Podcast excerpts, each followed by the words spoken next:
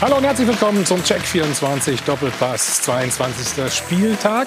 Bisher haben wir fünf Auswärtssiege und nur eine Mannschaft konnte zu Hause gewinnen. Fünfter Sieg in der Rückrunde für Eintracht Frankfurt und das ausgerechnet gegen den deutschen Meister. Die Bayern lassen wieder Punkte liegen nach dem 3 zu 3 gegen Bielefeld. Dazu kommen Personal, Probleme aufgrund von Corona und Überbelastung. War die Club-WM das wirklich wert? Viel Unruhe auch bei Borussia Mönchengladbach. Das Rosebeben unter der Woche.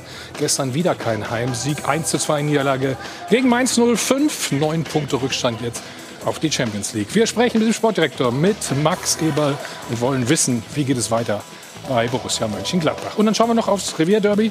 Und dieser Typ ist ja unfassbar. Erling Haaland mit dem Tor des Monats. Gestern auf Schalke. Souveräner Sieg des BVB, gleichbedeutend, aber auch damit, dass S04 wohl langsam aber sicher für die zweite Liga planen kann. Was ist nur auf Schalke geworden? Er kann uns vielleicht helfen, diese Frage zu beantworten, denn er war bis vor kurzem sogar Trainer. Hier ist David Wagner. Herzlich willkommen. Hallo. Erster Auftritt, glaube ich, David, ne? Ja. Im Fernsehen wieder oder überhaupt? Ja, ja. Bevor wir natürlich über die Situation sprechen, wir haben noch eine schöne Szene. Du warst ja auch mal Spieler. Ein richtiger Torjäger, kann das sein? Erinnerst du genau. dich daran hier? Ganze zwei Gegen. Leverkusen, ne? oder? Ja, ganz dunkel erinnere ich mich an sowas. Ja, aber erklär uns doch mal den Hüftschwung danach. Pass mal auf, hier. Also nicht nur der Sprung über die Bande. Hm?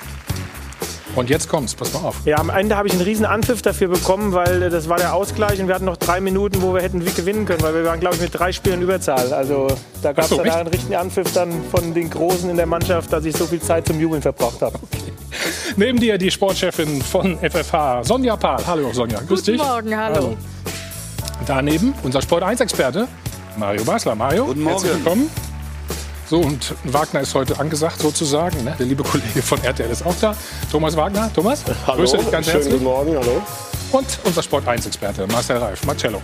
Morgen. Ja, und wie immer an der Stelle, Sie kennen das schon, gibt's was zu trinken, das Ganze alkoholfrei. Und wie immer an der Stelle gebe ich dann auch zu Laura. Guten Morgen. Wunderschönen guten Morgen auch von meiner Seite. Ja, wir haben es gerade schon gehört, bei Borussia Mönchengladbach ging es ein bisschen drunter und drüber die Woche. Also turbulente Woche, die hinter der Mannschaft und natürlich auch hinter dem Trainer, hinter Marco Rose liegt. Er hat verkündet, er wechselt zum BVB und schwupps gab es eine Niederlage von seiner Mannschaft. 1 zu 2 gestern gegen die Mainzer verloren. Und viele fragen sich, geht das wirklich noch gut mit Rose und Gladbach bis zum Saisonende? Und genau das ist auch die Frage der Woche. Also klicken Sie sich rein unter sport1.de, da können Sie wie immer abstimmen.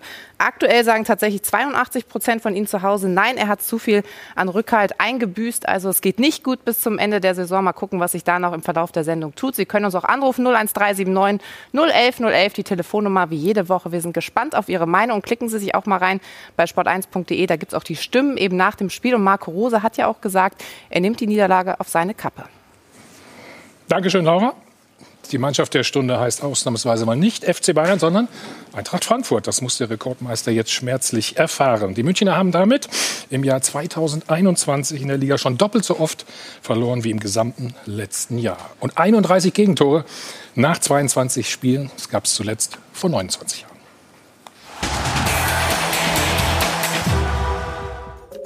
Der FC Bayern hat plötzlich nichts mehr zu feiern. Kein Sieg in der Liga seit der Club-WM und viele Leistungsträger stehen nicht zur Verfügung. Natürlich haben wir auch viele Spieler aktuell, die verletzt sind oder auch, auch dementsprechend äh, mit Corona infiziert und, und ausfallen. Wichtige Spieler. Das ist halt so. In Wahrheit pfeift Bayern personell aus dem letzten Loch. Der Rekordmeister war schon vor der Club-WM überspielt und defensiv anfällig. Dieser Trend setzt sich danach in Frankfurt nahtlos fort. Außerdem häufen sich plötzlich die Corona-Fälle. Vier positiv getestete in den letzten drei Wochen. Ich wollte mich auf diesem Wege ganz, ganz herzlich bei euch bedanken für die Genesungswünsche. Ob sich Müller und Pavard in Katar oder zu Hause angesteckt haben, weiß offiziell niemand. Fest steht aber, das Corona-Sicherheitsnetz der Bayern hat ein Loch. Und der komfortable Vorsprung in der Liga ist seit der Katar-Reise fast komplett verspielt. Wenn's dumm läuft, büßt Bayern in fünf Tagen fünf Punkte auf Leipzig ein. Und das alles wegen eines Operettenpokals in Katar. Wir meinen, die Club-WM kostet Bayern womöglich bald richtige Titel. Marcel, äh, unterstreichst du unsere Meinung? Ach, das wäre ja dann der einzige Grund. Aber das, das ist ein bisschen zu, zu kurz so einfach, gesprungen. oder? Ja, Ja. aber klar spielt das eine Rolle. Der Fußballgott hat sich ja noch ein bisschen lustig gemacht über die Bayern letzte, letzte, am Montag. Mhm. Du kommst aus, aus Katar, 20 Grad, und dann kommst Montagabend, pass mal auf, Schnee. ich zeig euch mal, wie, wie weit das auseinandergehen kann. Da gab es richtig Schnee. Darüber haben sich beschwert, so gestern die erste Halbzeit.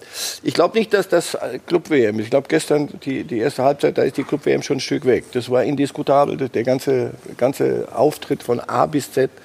So habe ich sie, weiß ich nicht, das das Schlechteste, was ich von den Bayern seit, seit, seit ich so zurückdenke. Ich kein, kann mich an kein schlechteres Spiel erinnern als diese erste Halbzeit gestern. Was gibt es noch für Gründe?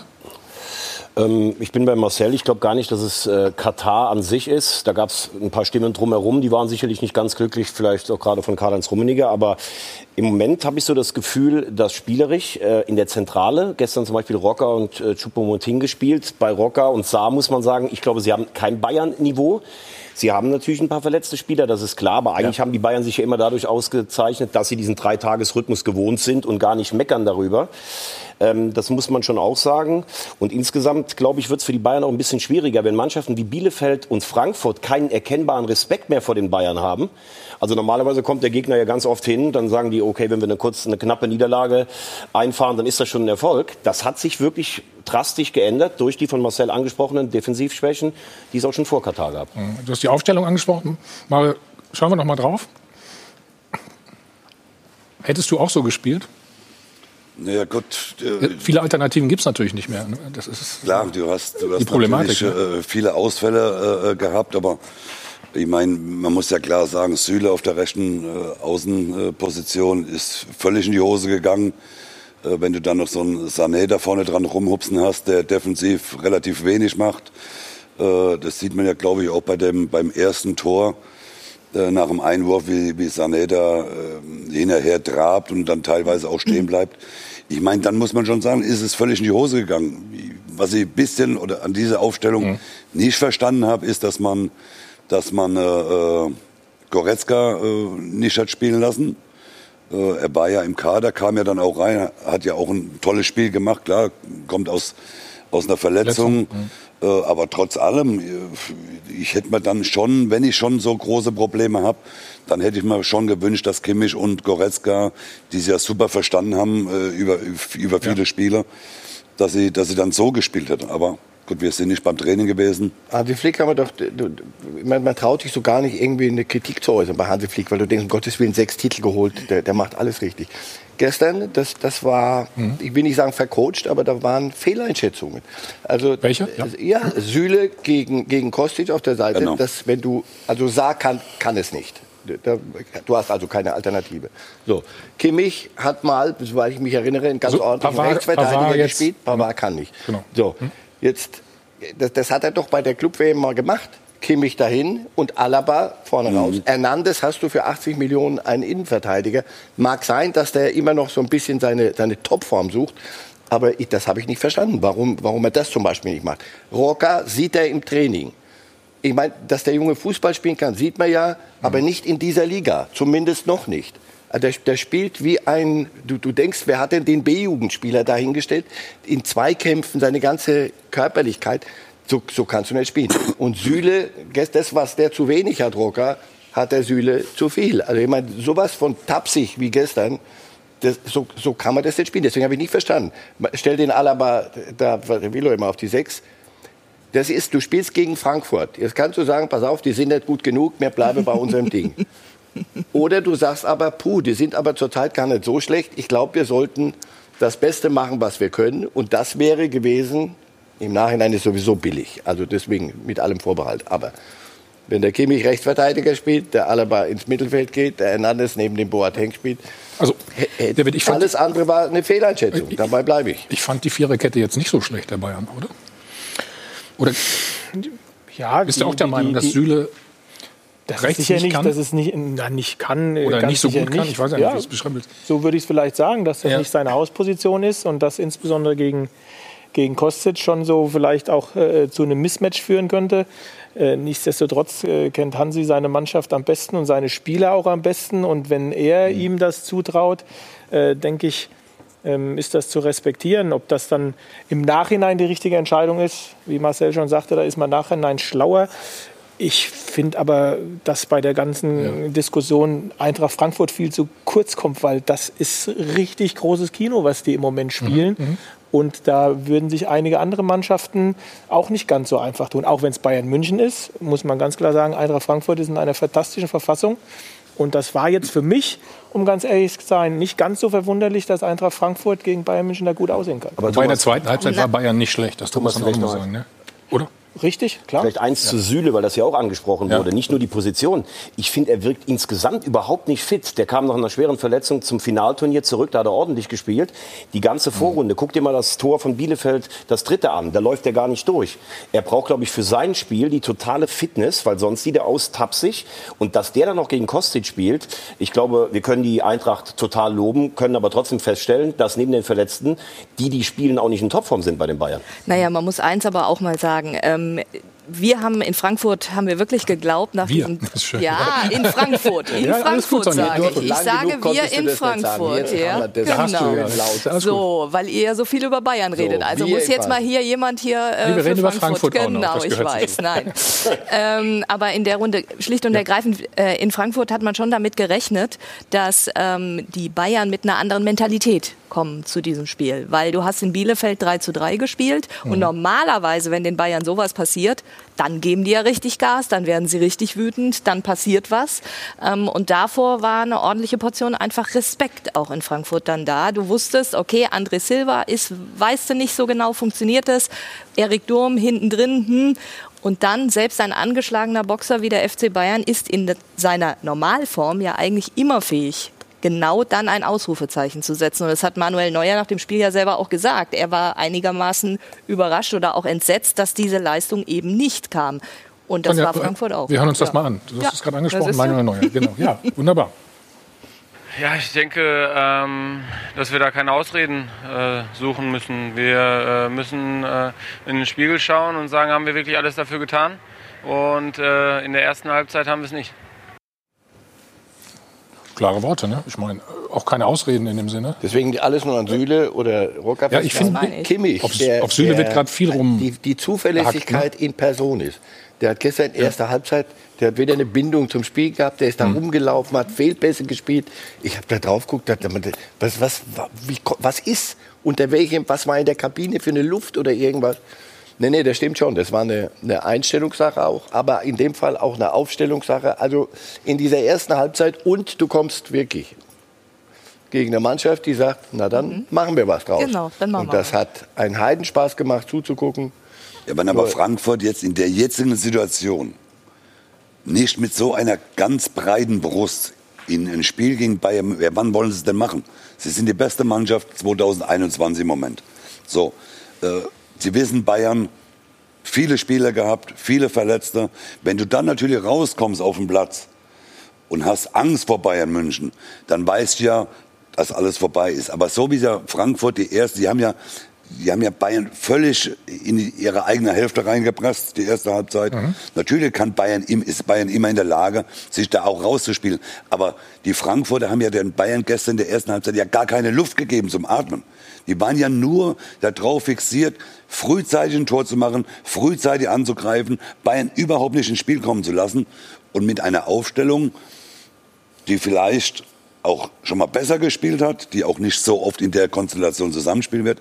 Aber ich muss sagen, man muss ein Riesenlob äh, aussprechen, wie Frankfurt die erste Halbzeit gespielt hat. Die zweite Halbzeit hat Bayern natürlich auch wieder gezeigt, zu was sie in der Lage wären. Nur wenn du das in der Bundesliga gegen eine Mannschaft, die seit, seit zwei Monaten überragend spielt, jedes Spiel gewinnt, die beste Mannschaft ist, darfst du dir halt so eine erste Halbzeit nicht erlauben.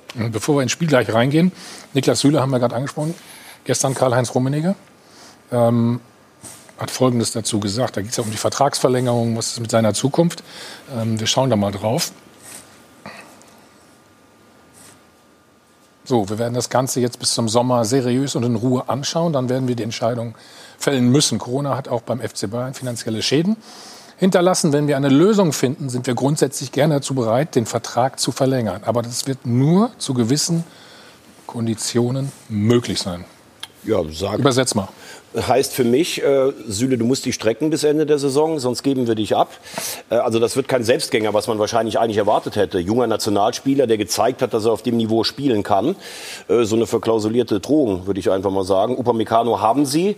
Ähm, dann ähm, könnte natürlich auch Hernandez vielleicht das doch spielen, weil für 80 Millionen, er ist ja eigentlich gelernter Innenverteidiger. Also wenn Süle sich nicht steigert bis Ende der Saison, wird's eng. Aber ich erinnere mich daran, dass Süle auch der Abwehrchef in der Nationalmannschaft Deshalb sage ich, er hat ja eigentlich Schon. schon, schon gezeigt. Ne? war vielleicht, aber oder Ich ist. denke, wir reden hier über Topmannschaften. nicht? Ach so, soll ich die Nationalmannschaft dann weglassen? Wolltest du sagen oder? Das ist, nein, also hör auf, das ist, das ist Polemik pur. Ich habe das nicht gesagt. Das ist Polemik pur. Nein, natürlich. Hernandez wird durch die Aufgabe, das wird mit, also Flick Aber ist der spielt ja auch nicht Hansi Flick ist doch nicht ne? allein Also- auf dem Kosmos, sondern der ist Teil eines Clubs. Und die, Mhm. dem wird man, und wenn notwendig, wenn es nicht anders geht, schriftlich geben. Du bringst bitte Hernandez dahin, zu, zu der Form, die er, die er haben kann, sonst wäre er nicht Weltmeister und sonst hätten wir ihn nicht für 80 Millionen geholt. Das ist bisher nicht gelungen und das werden sie, deswegen, der steht nicht zur Disposition. Also das, das, das werden sie durchziehen. Upamecano werden sie durchziehen.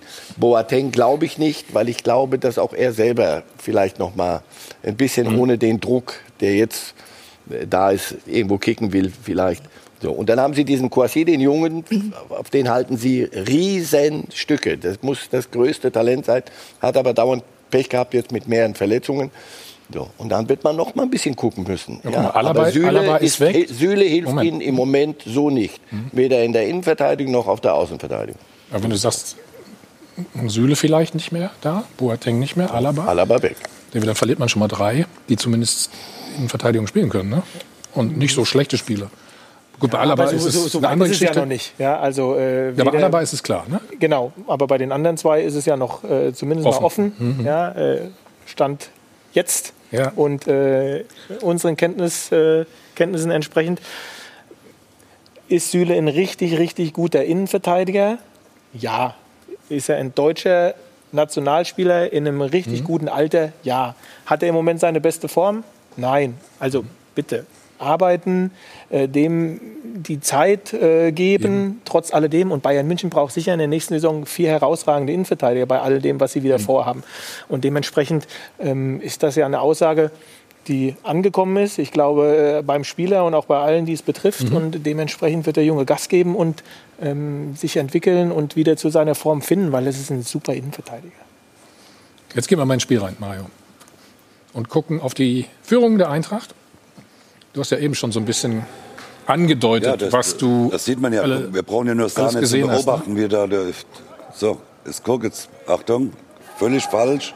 Und jetzt bleibt er schon stehen, rennt gar nicht mehr hinterher. Die Innenverteidiger wissen auch nicht so recht, was sie machen sollen. Also der Ball wird da flach reingespielt. Zwei Innenverteidiger stehen da. So kannst du halt gegen eine Mannschaft, muss ich nochmal sagen, die im Moment die beste Mannschaft in der Bundesliga ist.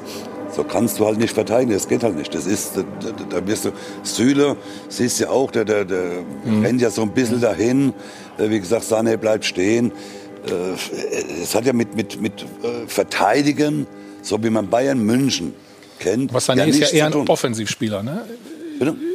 Sané ist ja ein Offensivspieler. Ja, da sind aber- wir uns aber- mal einig. Der, fuhr- das ist aber aus deiner Zeit noch. Also das Ja, ist das wollte ich das gibt's ja ist nicht mehr mittlerweile. Hier, Ich hätte Mario mal in der, in der Situation Das war hier gesehen. die rechte Seite. Ich habe ja immer, nichts. meine, meine Verteidiger, die wussten ja, dass ich vorne stehen bleibe. Ja, stimmt, du wärst gar nicht so weit hinten gewesen, Heute, aber- genau, heute ist ja der Fußball so, du musst ja als Außenspieler, musst ja auch Hm. defensiv mitarbeiten, sonst geht's ja nicht mehr. Sonst darfst du ja theoretisch ja gar nicht mehr in einer Mannschaft spielen. So. Aber das, was er natürlich auch im Moment, was Sané natürlich verkörpert auf dem Platz ist, das ist gar nichts.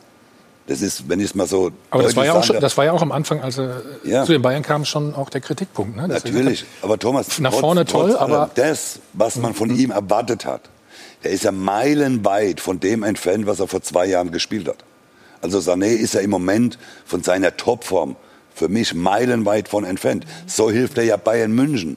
In keinster Weise, weder offensiv, natürlich flankt er mal. Also offensiv finde ich schon. Ja, manchmal flankt also- er, der steht halt ein, der Lewandowski zum, am richtigen Fleck. Aber ja. das, was er bringen kann für diese Position, ist es zu wenig. Da bringt der Thomas Müller äh, 14.000 Mal mehr. Aber Mario, ich glaube, dass er nach vorne, finde ich, habe ich jetzt schon ein paar Ansätze gesehen. Aber ich bin in einem bei dir. Bei einem Spitzenclub oder einem der fünf Besten in Europa, da reicht es halt nicht, ab und zu mal vorne Aktion zu haben, sondern ich muss ich. als ganzheitlicher Spieler mich auf Bayern einlassen. Das ist ihm bei Manchester City anscheinend nicht so gelungen. Das ist ihm bei der Nationalmannschaft auch noch nicht so gelungen. Und es scheint ihm jetzt wieder nicht zu gelingen. Es ist so tatsächlich, wenn du die Szene siehst, ich finde jetzt gar nicht, der muss da auch nicht Alibi-Grätschen machen, aber es wirkt so ein bisschen teilnahmslos. Und Genau. ich glaube, dass Bayern-Spieler in der Kabine wie ein Müller, ein Lewandowski, die sagen, Junge, wenn du hier bist, jeden Tag, jedes Trainingsspiel, will ich, dass du vorwärts gehst und mit mir das Spiel gewinnen willst. Und den Eindruck vermittelt er nicht immer. Außer du bist natürlich in der Offensive so überragend, dass du von zehn Angriffe drei Tore vorbereitest. Dann sagt die Mannschaft irgendwann mal, lass den da vorne stehen. Aber das holst du dir ja Aber das geht ja im Moment, ja, das geht aber im Moment bei der Bayern-Mannschaft geht's ja nicht. Die kriegen, wie viel? 31 Tore haben sie bis jetzt gekriegt. Mhm. So, das ist ja unmenschlich, dass Bayern München so viele Tore kriegt. Aber das wird ja in Dortmund auch so ein bisschen bemängelt, weißt du, dass viele nur nach vorne denken und nicht alle mit nach hinten machen. Vielleicht Geht das heutzutage gar nicht mehr. David? Ja, ich denke mal, ich bin, ich bin, bin, bin zu, 100, äh, zu annähernd 100 Prozent sicher, dass insbesondere dieses Gegentor ähm, sowohl äh, Hansi Flick, den Trainerstab, äh, Nach dem Einwurf Süle sowieso. und, ne? und, und Sané extremst ärgern wird, Ja. weil das ist eine ganz typische Kostic-Bewegung. Ja? Äh, diese Bewegung, den Ball dann in die Tiefe, das haben die gesehen äh, auf Video vorher äh, in ihren Einzel-iPads, äh, Spiel, Spieler, individuell- haben die Hunde auf diese, genau auf diese Situation waren die vorbereitet. Dass das dann passiert, das ärgert dich natürlich um, umso mehr. Äh, man muss natürlich sagen, das ist von, von Younes eine super Bewegung, ja, wie er Süle, das ist das Mismatch, eher der kleine, wendige Süle, der eher äh, schwere, kopfballstarke. Und dann ist das eine Kostic-Bewegung, eine typische Kostic-Bewegung, die du durch ein gutes Stellungsspiel beziehungsweise durch, äh, durch schnelles Denken äh, den Raum schließen kannst wenn du wach bist. Und das warst du in dem Moment nicht und dann ist das passiert. Und das ist bestimmt extremst ärgerlich, weil das haben die Auch mehr als Süle, einmal der- gesehen. auch Süle, wenn man das sieht, da musst du, da musst du am Mann dran sein. Der, der Younes kann sich da drehen, der, der dreht den ein. Äh, d- d- das darf einfach, wenn ich da draußen als Au In oder Außenverteidiger, da muss ich den unter Druck setzen. Ich kann den nicht da drehen lassen, drei Meter Abstand. Der spielt den Ball da rein, wie gesagt, Sané äh, hat vielleicht gedacht, es gibt noch mal einen Einwurf, keine Ahnung, wo er da hingeguckt hat. Das darf einfach nicht passieren. Und, und Nach Süle ist der Einwurf, Verteidiger. Freunde. Ja, Nach einem nochmal, wenn, der, wenn der Kostic 50 Meter abhauen kann, Anlauf hat da sage ich, was? ja Genau. gut, da Genau. hast du halt Pech gehabt mal. Aber hier der Einwurf, der Kostic wirft selber ein. Also du kannst alles, pass auf, was war noch mal, was haben sie gesagt? Ach so, genau, das, das 1, 2, 3. Aber, Upp, aber da merkst er. du, da, ja, da merkst du halt ganz klar, klipp und klar, wach. Du hast das äh, Stichwort sehr schön gesagt. Du musst wach sein, du musst äh, konzentriert sein. Du kennst die Szenen eigentlich. Gerade Philipp Kostic ist ja nur wirklich relativ so gesehen einfach auszurechnen. Und das war Ende der letzten Saison ja dann auch das Problem, weil jeder wusste, wie Kostic rennt, wie Kostic die Flanken reinschlägt. Und dass der FC Bayern dann nicht in der Lage ist, genau diese Systeme zu erkennen, vorher schon, das zeigt für mich eindeutig, die sind im Moment alle vom Kopf her nicht in der Lage, sind nicht wach, sind nicht fähig und vielleicht ist es einfach doch das Reisen und zu viel. Sonja, das Gute ist, wir sind heute Morgen auf jeden Fall hellwach, kann So ich dir sagen. aus. Und jetzt reden wir gleich auch noch über Eintracht Frankfurt natürlich, wie gut die im Moment drauf sind und das Revierderby natürlich. Da gibt es auch eine ganze Menge zu besprechen. Kurze Pause, bis gleich. Wieder zurück beim Check. 24 Doppelpass. Ich muss gerade noch mal lachen über die Geschichte. Die erzählen wir äh, nächstes Mal. Oh, jetzt erstmal weiter mit Laura, bitte. Und die Szene der Woche gab es auch von den Frankfurtern. Also sportlich sah das richtig gut aus, was sie da gestern präsentiert haben gegen den FC Bayern München. 2 zu 1 gewonnen. Ein Torschütze war auch Armin Younes. Das sei noch dazu gesagt, bevor wir hier gleich auf den Bierkasten zu sprechen kommen. Also Armin Younes, der hat nämlich da noch eine Aktion gebracht. Wobei wir machen erst den Bier Bierkasten kommen. Also äh, Hinti hat nämlich dann noch ein bisschen was Kaltes sozusagen in die Kabine gebracht nach dem Jubel. Also da muss man ja auch ein bisschen was Kaltes trinken. Handys weg, schreibt er dazu. Also nicht aufs Handy gucken, sondern es wird ordentlich getrunken. Also die Frankfurter in richtig guter Stimmung. Und jetzt erzähle ich, was bei Armin Younes passiert ist. Das ist nämlich die Szene der Woche. Er hat nämlich auch ähm, an die Opfer gedacht von Hanau vor einem Jahr. Hier sehen wir es nochmal, hat ein T-Shirt hochgehalten. Also das ist eine schöne Szene. Sollte man nicht vergessen, was da passiert ist. Und hoffentlich passiert es auch niemals wieder. Und die Bundesliga hat dran gedacht. Armin Younes und auch andere Bundesligisten haben mitgemacht. Also das ist die Szene der Woche. Und David, man kann sagen, er ist sportlich richtig gut drauf, ne? Ja, also gestern hat er, glaube ich, in der ersten Halbzeit insbesondere noch mal einen draufgesetzt, war wahnsinnig agil, quirlig, abschlussstark, hat, hat eine super Aktion von der Mittellinie gehabt, wo er äh, fast ein Tor geschossen hätte. Äh, eins gemacht, eins mit vorbereitet, wie wir gesehen haben. Also ganz starke Form, ja. Gut, und was läuft hier wieder bei den Bayern schief, David? Alles. Weißt du David oder was? Läuft es gut. Ja, also ich, ble ich bleibe dabei, du kannst dir das ja immer aus zwei Perspektiven anschauen. Natürlich ist da äh, ka- wenig bis gar kein Druck auf den Ball. Hier nicht, hier nicht. Äh, Der Gegenspieler wird zu spät aufgenommen, aber auch das ist eine super Bewegung, ein super Abschluss. Ähm, ich glaube, Manuel hat da schon gespürt, dass das Ding nicht zu halten ist. Ähm, das war einfach das ist eine super Bewegung, ein super Abschluss, klasse Tor. Du hast mit ihm gesprochen unter der Woche, ne? Genau, genau. Längeres Interview, glaube ich. Ja, wir haben ein großes Interview mit Armin Younes äh, vor diesem Spiel gemacht und der Junge, das ist der Wahnsinn. Du merkst, das, was du auf dem Feld da gestern gesehen hast von ihm und auch die ganzen letzten Wochen, das ist das, was er auch tatsächlich lebt.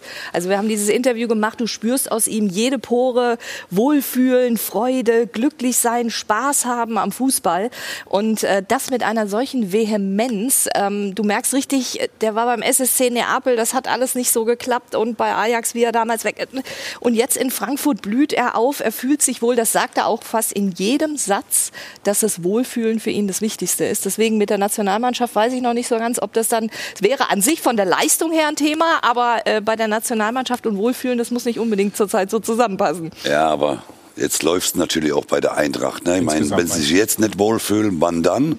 So, und dann, ich bin ja da immer vorsichtig, dass äh, wenn einer mal drei, vier, fünf gute Spiele gemacht hat, muss jeder klar wieder in die Nationalmannschaft. Also man hat ja auch bei Musiala, bei Bayern gesagt, äh, riesengroßes Talent, kriegt jetzt einen ganz großen Vertrag. Ich bin der Meinung, die nächsten zwei Jahre spielt er nicht mehr bei Bayern, weil er ausgeliehen wird.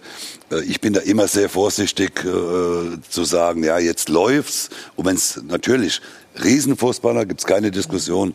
Aber das haben wir auch schon die letzten Jahre über andere gesagt. Und auf einmal hast du nicht mehr gesehen, nicht mehr gehört. Wobei Mario, Ja, hat ja bei Ajax auch schon gezeigt, Genau. dass er es kann. Ne? Und Sonja, ich will dich in einem eventuell bestätigen. Ich finde, das spricht so für Eintracht Frankfurt. Also Bobic holt so einen Spieler, der bei Ajax hm, nicht ganz im Frieden weg, in Neapel nicht glücklich. Da hätten andere vielleicht schon gesagt, das war eine Eintagsfliege. Er hat ja mal Nationalmannschaft gespielt. Und genau das Und ist was der ich noch bemerkenswerter finde, ist Adi Hütter, der als Trainer ja eigentlich so gespielt hat mit einem Zehner und zwei Sechsern und mit viel Wucht. Publikum in Frankfurt immer ein Faktor. So sind sie durch Europa, so sind sie im letzten. Und hat aber gemerkt, mit der Spielweise komme ich irgendwann an meine Grenzen. Kräftemäßig und wir sind zu ausrechenbar. Dann holen die den Younes mit dem Kamada, spielen mit zwei Zehner. Die spielen einen richtig guten Fußball. Das ist ja nicht nur, was ich nicht mehr hören kann, immer nur, wir müssen eng stehen, Pressing, schnell nach vorne, sondern die spielen auch Fußball. Das ist eine richtige Spielkultur. Und ich finde, für mich ist Hütter einer der bemerkenswertesten Trainer. Und in dem Zusammenspiel passt das richtig gut. Und da möchte ich gerade noch mal kurz was zu Younes sagen. Äh, Der Unterschied zu einem Spieler wie einem Musiala ist natürlich ganz klar, der Younes ist keine 20 mehr. Der hat schon ein bisschen was auf dem, auf dem Kerbholz. Der kann sich auch selber so ein bisschen besser einschätzen. Das merkt man auch in den Gesprächen. Er ist sehr bodenständig. Der weiß ganz genau, dass er eben nicht abheben darf ähm, und überfliegermäßig jetzt äh, durch die Weltgeschichte wie so ein Superman fliegen, sondern der ist dann wieder geerdet. Der holt sich selber auch darunter. Das merkt man sehr deutlich. Es ist aber immer ein großer Unterschied, ob es in einer Mannschaft richtig gut läuft. Dann blühen Spieler natürlich auch immer auch mal mehr auf. Wichtig ist für mich auch, wenn es mal in einer Mannschaft nicht so läuft, dann müssen die Spieler auch zeigen, das, was sie können. Und nicht immer nur dann, wenn es in einer ganzen Mannschaft. Es ist sicherlich auch ein guter Führungsspieler bei Eintracht Frankfurt, weil er auch wichtige Position hat. Aber ich sehe das immer ein bisschen differenzierter, weil ich sage, ich möchte auch diese Spieler in ihrer Klasse sehen, wenn es mal in einer Mannschaft nicht so läuft. Wenn es in einer Mannschaft läuft, spielt Schalke gut, spielt Mainz gut, spielen alle Mannschaften gut. Aber du musst es auch zeigen, wenn es vielleicht mal in einer schwierigen Phase, dann möchte ich die Spieler auch sehen, dass sie vorne weglaufen. Aber in Frankfurt läuft's gut, weil Armin Younes gut ist. Das ist Nee, auch es liegt ganz ja nicht klar. nur an ihm, ja, sondern die aber ganze Mannschaft. Ja, schon, schon. es ist ein Silva da vorne, es ja, ist ein Kostic, die, aber die überragende Form erst haben. seitdem. Ja, aber die haben überragende Form. Und wir haben auch letzte Saison, äh, ist ja auch nicht unbedingt so ganz gut gelaufen äh, für die Eintracht. Und deswegen abwarten. Die haben eine tolle Saison. Sie haben äh, eine gute Mannschaft, äh, die harmoniert, die funktioniert. Aber abwarten. auch wenn es mal schlecht läuft, ob wir dann auch noch so reden, dass Younes in die Nationalmannschaft kommt. Aber, Aber lass dir von einem ja. älteren Herrn sagen, der, der Musiala, den musst du eventuell erden. Du musst einen Jungen erden. Den, der hat so viele Niederlagen im Leben schon gehabt und hat sich so verehrt. Und von dem hast du als Fußballspieler, da habe ich auch gedacht, guck mal, wieder so ein Versprechen auf die Zukunft, was sich nie erfüllen wird. Vergiss es. Die, die Rumzieherei von da, na, du hast so das Gefühl gehabt, ich will jetzt Marco Marin, ja, wo du denkst, wo ist der jetzt, der, der, der 20. Club? Sich verloren. Götze, sich irgendwann mal völlig verloren. Und ein ähnliches Ding, Götze, jetzt in, in, bei PSW. Du hast das Gefühl, da findet einer zu sich selber wieder und gestern auch so, so Körpersprache und das Gesicht. Ich bin genau bei dir. Ich habe mir das angeguckt, dachte ich, guck mal, jetzt sagt einer wieder, ich wollte doch auch nichts anderes. Ich wollte doch nur so ein bisschen kicken. Ist das, kann doch nicht so viel verlangt sein. Und der liefert. Du wirst sehen, wenn's, auch wenn es schwieriger wird, der weiß, was es ist. Wir werden uns sprechen verloren noch hat. mal Und das brauchst du im Leben. Du musst erst mal ein paar Niederlagen. Der Musiala muss erst mal noch vieles, vieles, vieles sich Erarbeiten. erarbeiten. Den musst du eventuell mal sagen, du pass auf, so toll ist es nicht. Und Sonja hat ja recht, zu Beginn der Saison lief es ja gar nicht so gut. Genau. Sie haben sehr oft unentschieden gespielt gegen Abstiegskandidaten, haben alle schon gesagt, das ist eine Saison im Mittelmaß. Und ähm, es ist mit Younes besser geworden, weil auch das System geändert wurde. Klar, der Test steht da noch aus, wie Mario sagt, wenn sie mal ein paar Spiele verlieren. Aber im Moment ist er ein Faktor, dass er die Eintracht auf ein neues Niveau hebt. Und deshalb glaube ich auch, ich habe es vor drei Wochen habe ich gewettet, ich glaube, sie kommen in die Champions League. Weil ich weiß nicht, wer den Lauf jetzt groß noch unterbrechen soll. Naja, das Haupt, die, die, die, Ja, wir, aber nur sie selber. doch- freu dich doch mal, wenn ich ja, dich nach Europa danke schicke. Ja, aber kämst du ja dann vielleicht auch, je nachdem. Ähm, nein, äh, Machst du äh, Dortmund jetzt, aber gerade Probleme. So. man muss natürlich jetzt gucken. Jetzt, jetzt, muss, jetzt ist Adi Hütter als Trainer natürlich auch nochmal anders gefordert, weil jetzt hat er, er hat sie gepusht und hat sie gebaut bis dahin. Und jetzt wird seine Aufgabe sein, er muss sie so auf diesem Level halten. Das hatten wir ja so in der Form auch noch nicht in Frankfurt in dieser Art und Weise. Und ähm, er ist aber ein, ja, du hast es gerade auch schon gesagt, ein, ein unfassbarer Trainer. Er ist, ähm, er hat sich auch selber da entwickelt. Wir haben da mit ihm in den drei Jahren, die er jetzt da ist, natürlich schon auch einige Tiefs erlebt, die teilweise auch Rand, ja, also da war dann schon die erste Frage, tauchten dann schon auf, wie lange hält er das da noch aus und wie lange macht er das noch, wie lange kann er das noch sowas. machen? Ja, normalerweise schon. Aber, und das finde ich bei ihm so faszinierend, er schafft es immer wieder, sich dann auch selber zu hinterfragen und neue Wege zu finden. Klar kriegt er dann auch die entsprechenden Spieler dafür, das muss man auch ganz klar sagen. Ne? Also er hat einen Armin Younes bekommen, der war zwar auch noch teilweise verletzt, hatte dann Corona etc. pp. Ähm, aber er gibt auch den Spielern Zeit. Wir haben den Gibril So, den hat er äh, letztes Jahr bekommen. Der war in der letzten Saison, den hast du nicht gesehen. Da Fehleinkauf, teuerster Fehleinkauf der Vereinsgeschichte. Und jetzt funktioniert er gut. Gestern hat er gefehlt wegen der fünften gelben Karte. Und hast du es gemerkt? Nein, hast du nicht, weil die anderen eben auch noch entsprechend eingesprungen sind. Und ähm, das ist jetzt dann eben der spannende Faktor. Schafft es Adi Hütter, die Mannschaft auf diesem Level zu halten mit diesem Leistungsniveau? Und ich traue es ihm definitiv zu, weil er jemand auch ist von seiner Art, ähm, der will mehr, der will einfach mehr. Er hat ja auch Angebote gehabt für andere Vereine, zu anderen Vereinen zu gehen, aber er sieht im Moment in Frankfurt funktioniert das. Er kann, ag- er kann agieren, er kann schalten und walten und er bringt den Erfolg. Wobei, Es ähm, wird ja bald noch ein neues Angebot dazukommen. ja, sprich weiter. Von Gladbach. Ich wollte gerade sagen, ja, ich wollte aber gerade sagen, du weißt, wenn, wenn man gegen Bayern gewonnen hat, ist es manchmal geht es dann auch in die falsche Richtung. Also muss man erstmal abwarten. Ja, glaubst du, er bekommt ein Angebot oder was? Ich glaube ja. Ich glaube, dass äh, Max schon ein bisschen die Fühle ausgestreckt hat äh, nach ihm. Äh, die Frage ist, macht er das? Macht es für ihn jetzt Sinn, nach Gladbach zu gehen? Ich meine, er, hat, er wird sicherlich nächstes Jahr mit der Eintracht äh, international spielen. Das glaube ich auch. Jetzt, ob es Champions League ist, Wir können muss Max man ja nachher fragen, wenn wir ihn in der Schalte haben. Können wir ja, machst, genau. Machst du vielleicht mal. Äh, Fragst du aber, mal direkt. aber wie gesagt, ich, ich, ich glaube, er spielt international nächstes Jahr. Ob er dann, wenn er von Gladbach dann Angebot bekäme, wenn er das macht, dann muss man auch wieder pa- aufpassen, was passiert mit der Eintracht. Wir haben ja einen Trainer hier. Wie ist es denn eigentlich, wenn du als Hütter übernimmst nach einem Pokalsieg? Ganz schwierig. Äh, Dann verlierst du 0-5 gegen die Bayern Supercup, scheidest im Pokal in der ersten Runde in Ulm aus. Da sagen alle schon, boah, der kann's nicht. Ne? Dann machst du diese Wahnsinnsreise durch Europa bis ins Halbfinale der Europa League. Im nächsten Jahr stabilisierst du den Verein und jetzt kommst du vielleicht in die Champions League. Musst du dann als Trainer irgendwann auch sagen, boah, in Frankfurt, mehr ist jetzt gar nicht drin. Ich muss irgendwann hier weg, weil in einem halben Jahr, wenn es nicht so läuft, dann äh, kommen die ersten Plakate Hütter raus.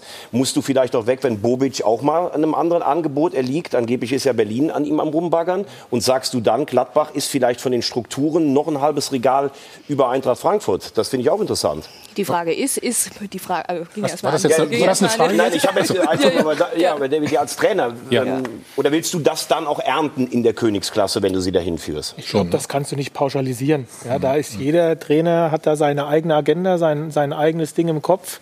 Ähm, möchte ich das Ding weiterführen? Möchte ich jetzt auch da das stabilisieren oder noch einen draufsetzen? Möchte ich da weiter dabei bleiben? Oder möchte ich weitergehen? Marco Rose macht in äh, Gladbach einen fantastischen Job und hat für sich entschieden, ich möchte weitergehen. Ich glaube, du kannst das nicht pauschalisieren. Fakt ist, äh, ich finde die Zeit Adi Hütter und Eintracht Frankfurt ist richtig, richtig gut. Richtig gut. Er hat auch einen, einen, einen, einen super Zulieferer mit, mit Freddy Bobic und seinem Team. Die Mannschaft ist total stabil. Also bleibt der Kader gesund, bin ich auch der festen Überzeugung. Ähm, Platz 4 oder besser, also sprich äh, Champions League, ist das, was, was die Eintracht diese Saison erreichen kann, wenn der Kader gesund bleibt, weil diese Mannschaft einen großen Vorteil hat, äh, nicht international zu spielen, ähm, richtig äh, Konkurrenzkampf hat, Qualität hat, äh, das Niveau ist top und sie gewinnen Fußballspiele nicht nur so, sondern mit Überzeugung. Und dementsprechend ähm, wünsche ich der Eintracht einfach, dass der Kader gesund bleibt und sie genau da weitermachen. Im Moment spricht sehr viel für sie, auf jeden Fall. David, du hast ja auch eine Frankfurter Vergangenheit. Frankfurt geboren, Wir haben Eintracht in natürlich der Jugend, klar. Guck mal hier, schönes Foto. Ja, ja erzählt euch weiter, natürlich. So. Gut, dass Ja, es äh, unten nochmal äh, gezeigt ist. Wer, wer, wer, Wer, wer ist, gell? wer, ja, Entschuldigung. Ich wollt's nicht, du hast, schon, hast schon geahnt, was ich sagen wollte. Ne? Ja, jung und knackig. Oberlippenbart war damals, nein, also ja, wie gesagt, äh, war für uns äh, der oder für mich damals der große Verein. Ich, ich komme äh, aus einem Dorf, das ist ungefähr 50 Kilometer von Frankfurt und da war die Eintracht das Allergrößte, was du, was du als Jugendspieler erreichen konntest. Ähm, Nach Kaiserslautern. nee, Mario, äh, aus der Ecke, wo ich kam, Zwar nicht jeder in war es die Kaiserslautern. Eintracht. Ja. Äh, und äh, ja, lange sehr. Du hast ja gerade das Gespann angesprochen, Freddy Bobic, äh, Adi Hütter. Jetzt ähm, Bruno Hübner hört auch auf, das war schon länger klar. Was oder wie schwer wäre denn der Verlust von Freddy Bobic für die Eintracht, Marcel? Naja, das, das Kaum beiden- dass die oder? beiden das, das, das Ganze aufgebaut haben und ein äh, Herbert Bucherang hat so die ersten Fundamente gelegt, aber dass die Ja. einen notorisch überhitzten und, und mit sich selber nie im, im reinen seienden Verein äh, beruhigt und auf dieses Gleis gesetzt haben, ist ja, ist ja unstrittig. Ich glaube nicht, dass Bobic nach Hertha geht, weil er, er hat immer wieder gesagt, ich, ich arbeite nicht da, wo ich lebe, aus gutem Grund. Eine Presse, die dich, die ständig Familie. Also ich, ich bin mir nicht sicher, dass er da so weggeht.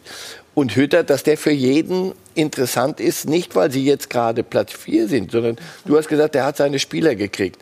Naja, also Younes zu holen, das kann so krachend schief gehen aus den Gründen, weil der sich, weil der sich eben nicht mehr findet. Silva kommt aus, der wollte groß in, im, in der Serie A Italien. Weltstar werden. Und dann muss er, und jetzt bei allem Respekt, muss er nach Deutschland zu einem Mittelklasse-Club, oberes Mittelfeld. Das muss ein Spieler erstmal akzeptieren und dann sich mal so ans Laufen kriegen wieder. Und da hilft ein Trainer. Und deswegen, das kannst du alles. Bobic, der den Mut hat, Hütter, der das mitzieht und der dann aus dem was macht. Also die zwei, wenn du dir die wünschen könntest, jeder, bringe ich dir fünf Clubs, die sagen, beide, koste es, was es wolle, bring sie mir her. Aber ist das Projekt schon, schon zu Ende? Sonja, Sonja, was ich habe das Gefühl, es entwickelt sich immer noch. Also wenn mir einer vor zwei Jahren gesagt hätte, die Eintracht spielt Champions League, hätte ich gesagt, Leute, pass auf, beruhigt euch ein bisschen jetzt langsam wieder. Ihr seid ja schon wieder auf dem Weg. Bruchhagen muss wieder kommen und euch beruhigen. Nein, es ist so, das, da, da, da passiert glaub- irgendwas. Was glaubst du denn im Fall, Freddy Bobic?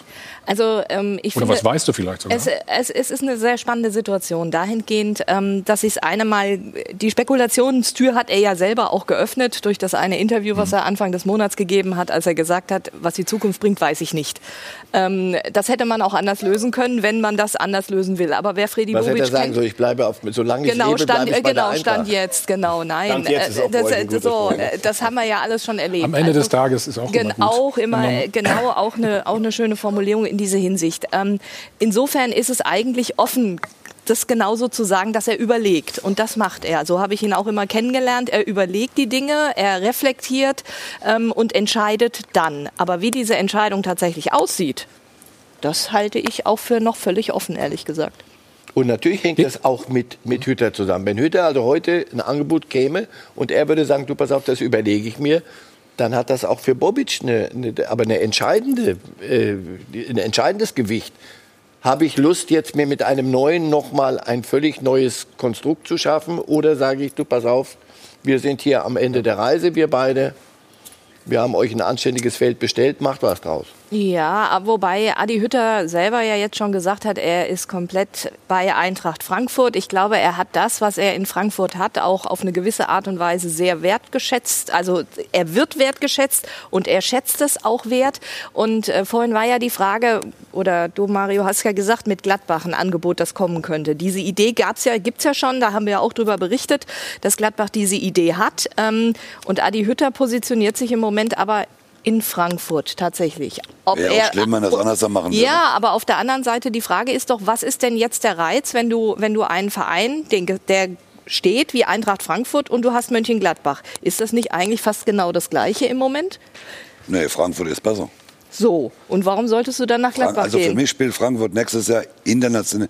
Ja, aber die, die, die, Frage hat man sich aber Rose ja genauso gestellt. Er hat ja mit Gladbach irgendetwas entwickelt, etwas Aber das müssen wir, müssen wir angefangen. gleich noch besprechen. Warte, warte. Marco entwickeln. Rose besprechen wir noch mal in Ruhe. Und dann Okay. kannst du auch noch mal Adi Hütter ins Spiel bringen. Ja, Jetzt kümmern wir uns erstmal ums äh, Revierderby nach noch einem Spot. Drei glatte Niederlagen im Revierderby hintereinander für die gebeutelten Schalker. Und die Gäste waren nicht nur verdient, sondern gleichzeitig die höchste auf eigenem Platz seit 1964.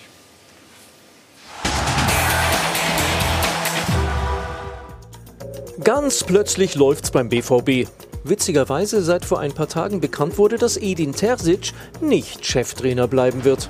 Männer, wir sind sofort da, Männer. Mit dem ersten Ball sind wir sofort da. Und wie sie da waren, allen voran der unglaubliche Erling Haaland. Nein, der tut nur so lieb. Auf dem Fußballplatz ist der norwegische Torjäger ein gefräßiges Monster mit unstillbarem Appetit.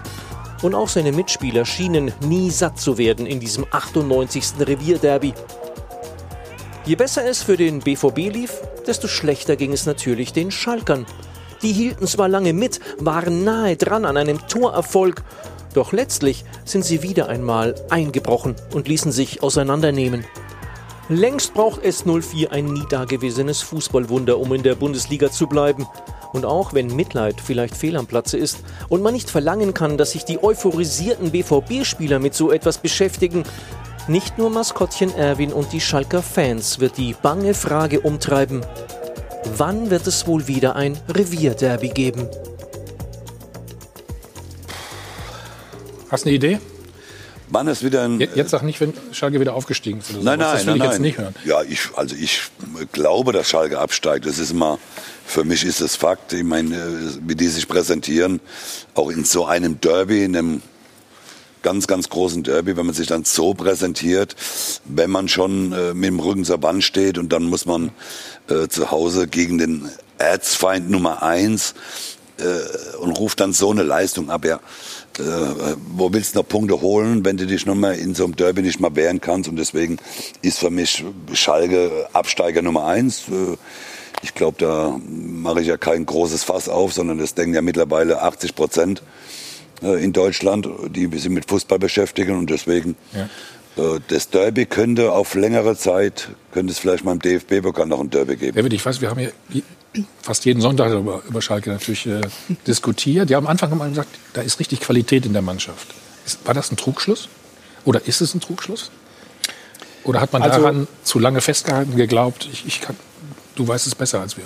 Also eins ist mal Fakt, dass äh, seit mehr als einem Jahr äh, diese Mannschaft, äh, dieser Verein mit äh, einer Verletzungsproblematik konfrontiert wird, die wahrscheinlich seinesgleichen sucht. Und wenn du gestern diese, diese Mannschaft, die Startaufstellung siehst, ähm, Da ist in der ersten Elf in Hoppe, in Mhm. Tiaf, in Becker, in Bujelab. Das sind vier Spieler, bei allem Respekt, das sind gute Fußballspieler, aber das sind richtig junge Spieler. Und wenn die Aber junge Spieler haben ja andere auch, ne? Aber nicht so geballt und über so eine lange Phase. Und dass darüber dann Trainingsqualität, wenn du über ein Jahr deine Qualität im Training, dein, dein Konkurrenzkampf, über ein Jahr nicht diese Trainingscompetition hinbekommst, die Trainingsqualität hinbekommst, ein Spiel spielst, wo du in einem großen Spiel ähm, so reingehst, ich glaube, die Erwartungshaltung, dass du dann dahin gehst und sagst, ja, es ist Derby und wir schießen Dortmund aus dem Stadion, das geht einfach nicht. Das ist, das ist, das ist nicht realistisch, das wünschst du dir, aber das funktioniert halt mit Wünschen nicht. Und dementsprechend ist einfach die Qualität nicht gut genug, beziehungsweise die Qualität ähm, Klassenerhaltskampf entsprechend. Und das ist das, was diese Mannschaft seit fast drei Jahren macht, äh, um den Klassenerhalt zu kämpfen. Und in dieser Saison, das ist richtig. Ähm, das ist im Moment, sieht nicht gut aus und es ist mehr Hoffnung wie Glaube, aber die Hoffnung, ähm, die soll bleiben, solange es geht. Achso, ich dachte, du sagst, stirbt Aber zuletzt Thomas, an zu zahlen. Ja, aber Schade. Thomas, du musst ja jetzt, wenn du die Klasse halten willst, brauchst Ja. du mindestens 30 Punkte für die Relegation. Es wären 21 Punkte in 12 Spielen. Das ist normal ein Schnitt von einem Champions League-Aspiranten. Das, Tor, das Torverhältnis musste momentan auch noch Genau, ein bin ich vollkommen bei. Mario, das war's. Ja. Ähm, zum Zweiten muss man sagen, gestern war es defensiv am Anfang ganz in Ordnung. Sie haben, also es war jetzt nicht so, dass sie sich aufgegeben haben, aber es fehlt mir das, was Mainz im Moment zum Beispiel hat. Mainz geht in jedes Spiel und sagt, wir müssen Genau. das Spiel gewinnen. Ob in Leverkusen in der Nachspielzeit, gestern in Gladbach, sehe ich bei Schalke nicht. Und drittens, neben der Verletzungsmisere, ist dieser Kader, der in der Summe der einzelnen Spieler sicherlich niemals auf dem letzten Platz stehen dürfte, so dermaßen unausgewogen, keinen rechten Verteidiger gehabt, dann wollte man einen Torwart ne- holen, obwohl man ja bei Fährmann sieht, das geht eigentlich noch. Eigentlich keinen Stürmer gehabt, Paciencia, der eigentlich nur Flanken braucht. Spielerisch vor mit Ibisevic, das hat nicht geklappt. Da ist so viel schiefgelaufen, auch aus der Vergangenheit. Dann ist Jochen Schneider ein ganz ehrenwerter Mann, der sich auch immer stellt. Aber das ist kein Fußballfachmann. Rechger als Kaderplaner hat sein eigenes Spielchen im Hintergrund getrieben. Dann vielleicht auch bei den Trainern dann auch nochmal daneben gegriffen am Ende. Und das macht dann die Mixtur, dass Schalke absteigen wird. Und wie schwer es ist, da wieder hochzukommen, da kann ich als leidgeplagter HSV-Fan ein Lied von singen. Also das ist für Schalke echt eine schwierige Situation, muss ich sagen. Aber nicht mehr zu ändern. Ja, so Ich sag's mal, ich sag's mal so. Aber was muss sich denn ändern in Zukunft? Marcel? Bei, bei Schalke? Auf Schalke, ja. Sag bitte jetzt nicht Ja, alles. wo willst du denn anfangen? Du, du, hast im Moment keinen gut, Sportdirektor Christian mehr, Groß du und Jochen Schneider keinen, keinen Aufsichtsrat auf. mehr. Ja. Tö- Tönnies, also wenn Tönnies weg ist, dann wird alles funktionieren. So, Tönnies weg, puh. Auch das Geld ist noch weg. Ah ja, das haben wir jetzt nicht überlegt. So, ja, das Geld. Dann sagt er, komm, ich gebe euch trotzdem was. Nee, das nehmen wir aber nicht mehr. Das ist vereinschädigendes Verhalten aus dem. So, da sind so viele alte Rechnungen, so viele Spielchen im Umfeld. Und dann geht das weiter nach, nach innen und dann hast du diesen Kader. Und ich meine, das haben wir doch hier schon 100, ich, ich kann es wirklich, das, ich denke immer, hoffentlich reden wir heute nicht über Schalke.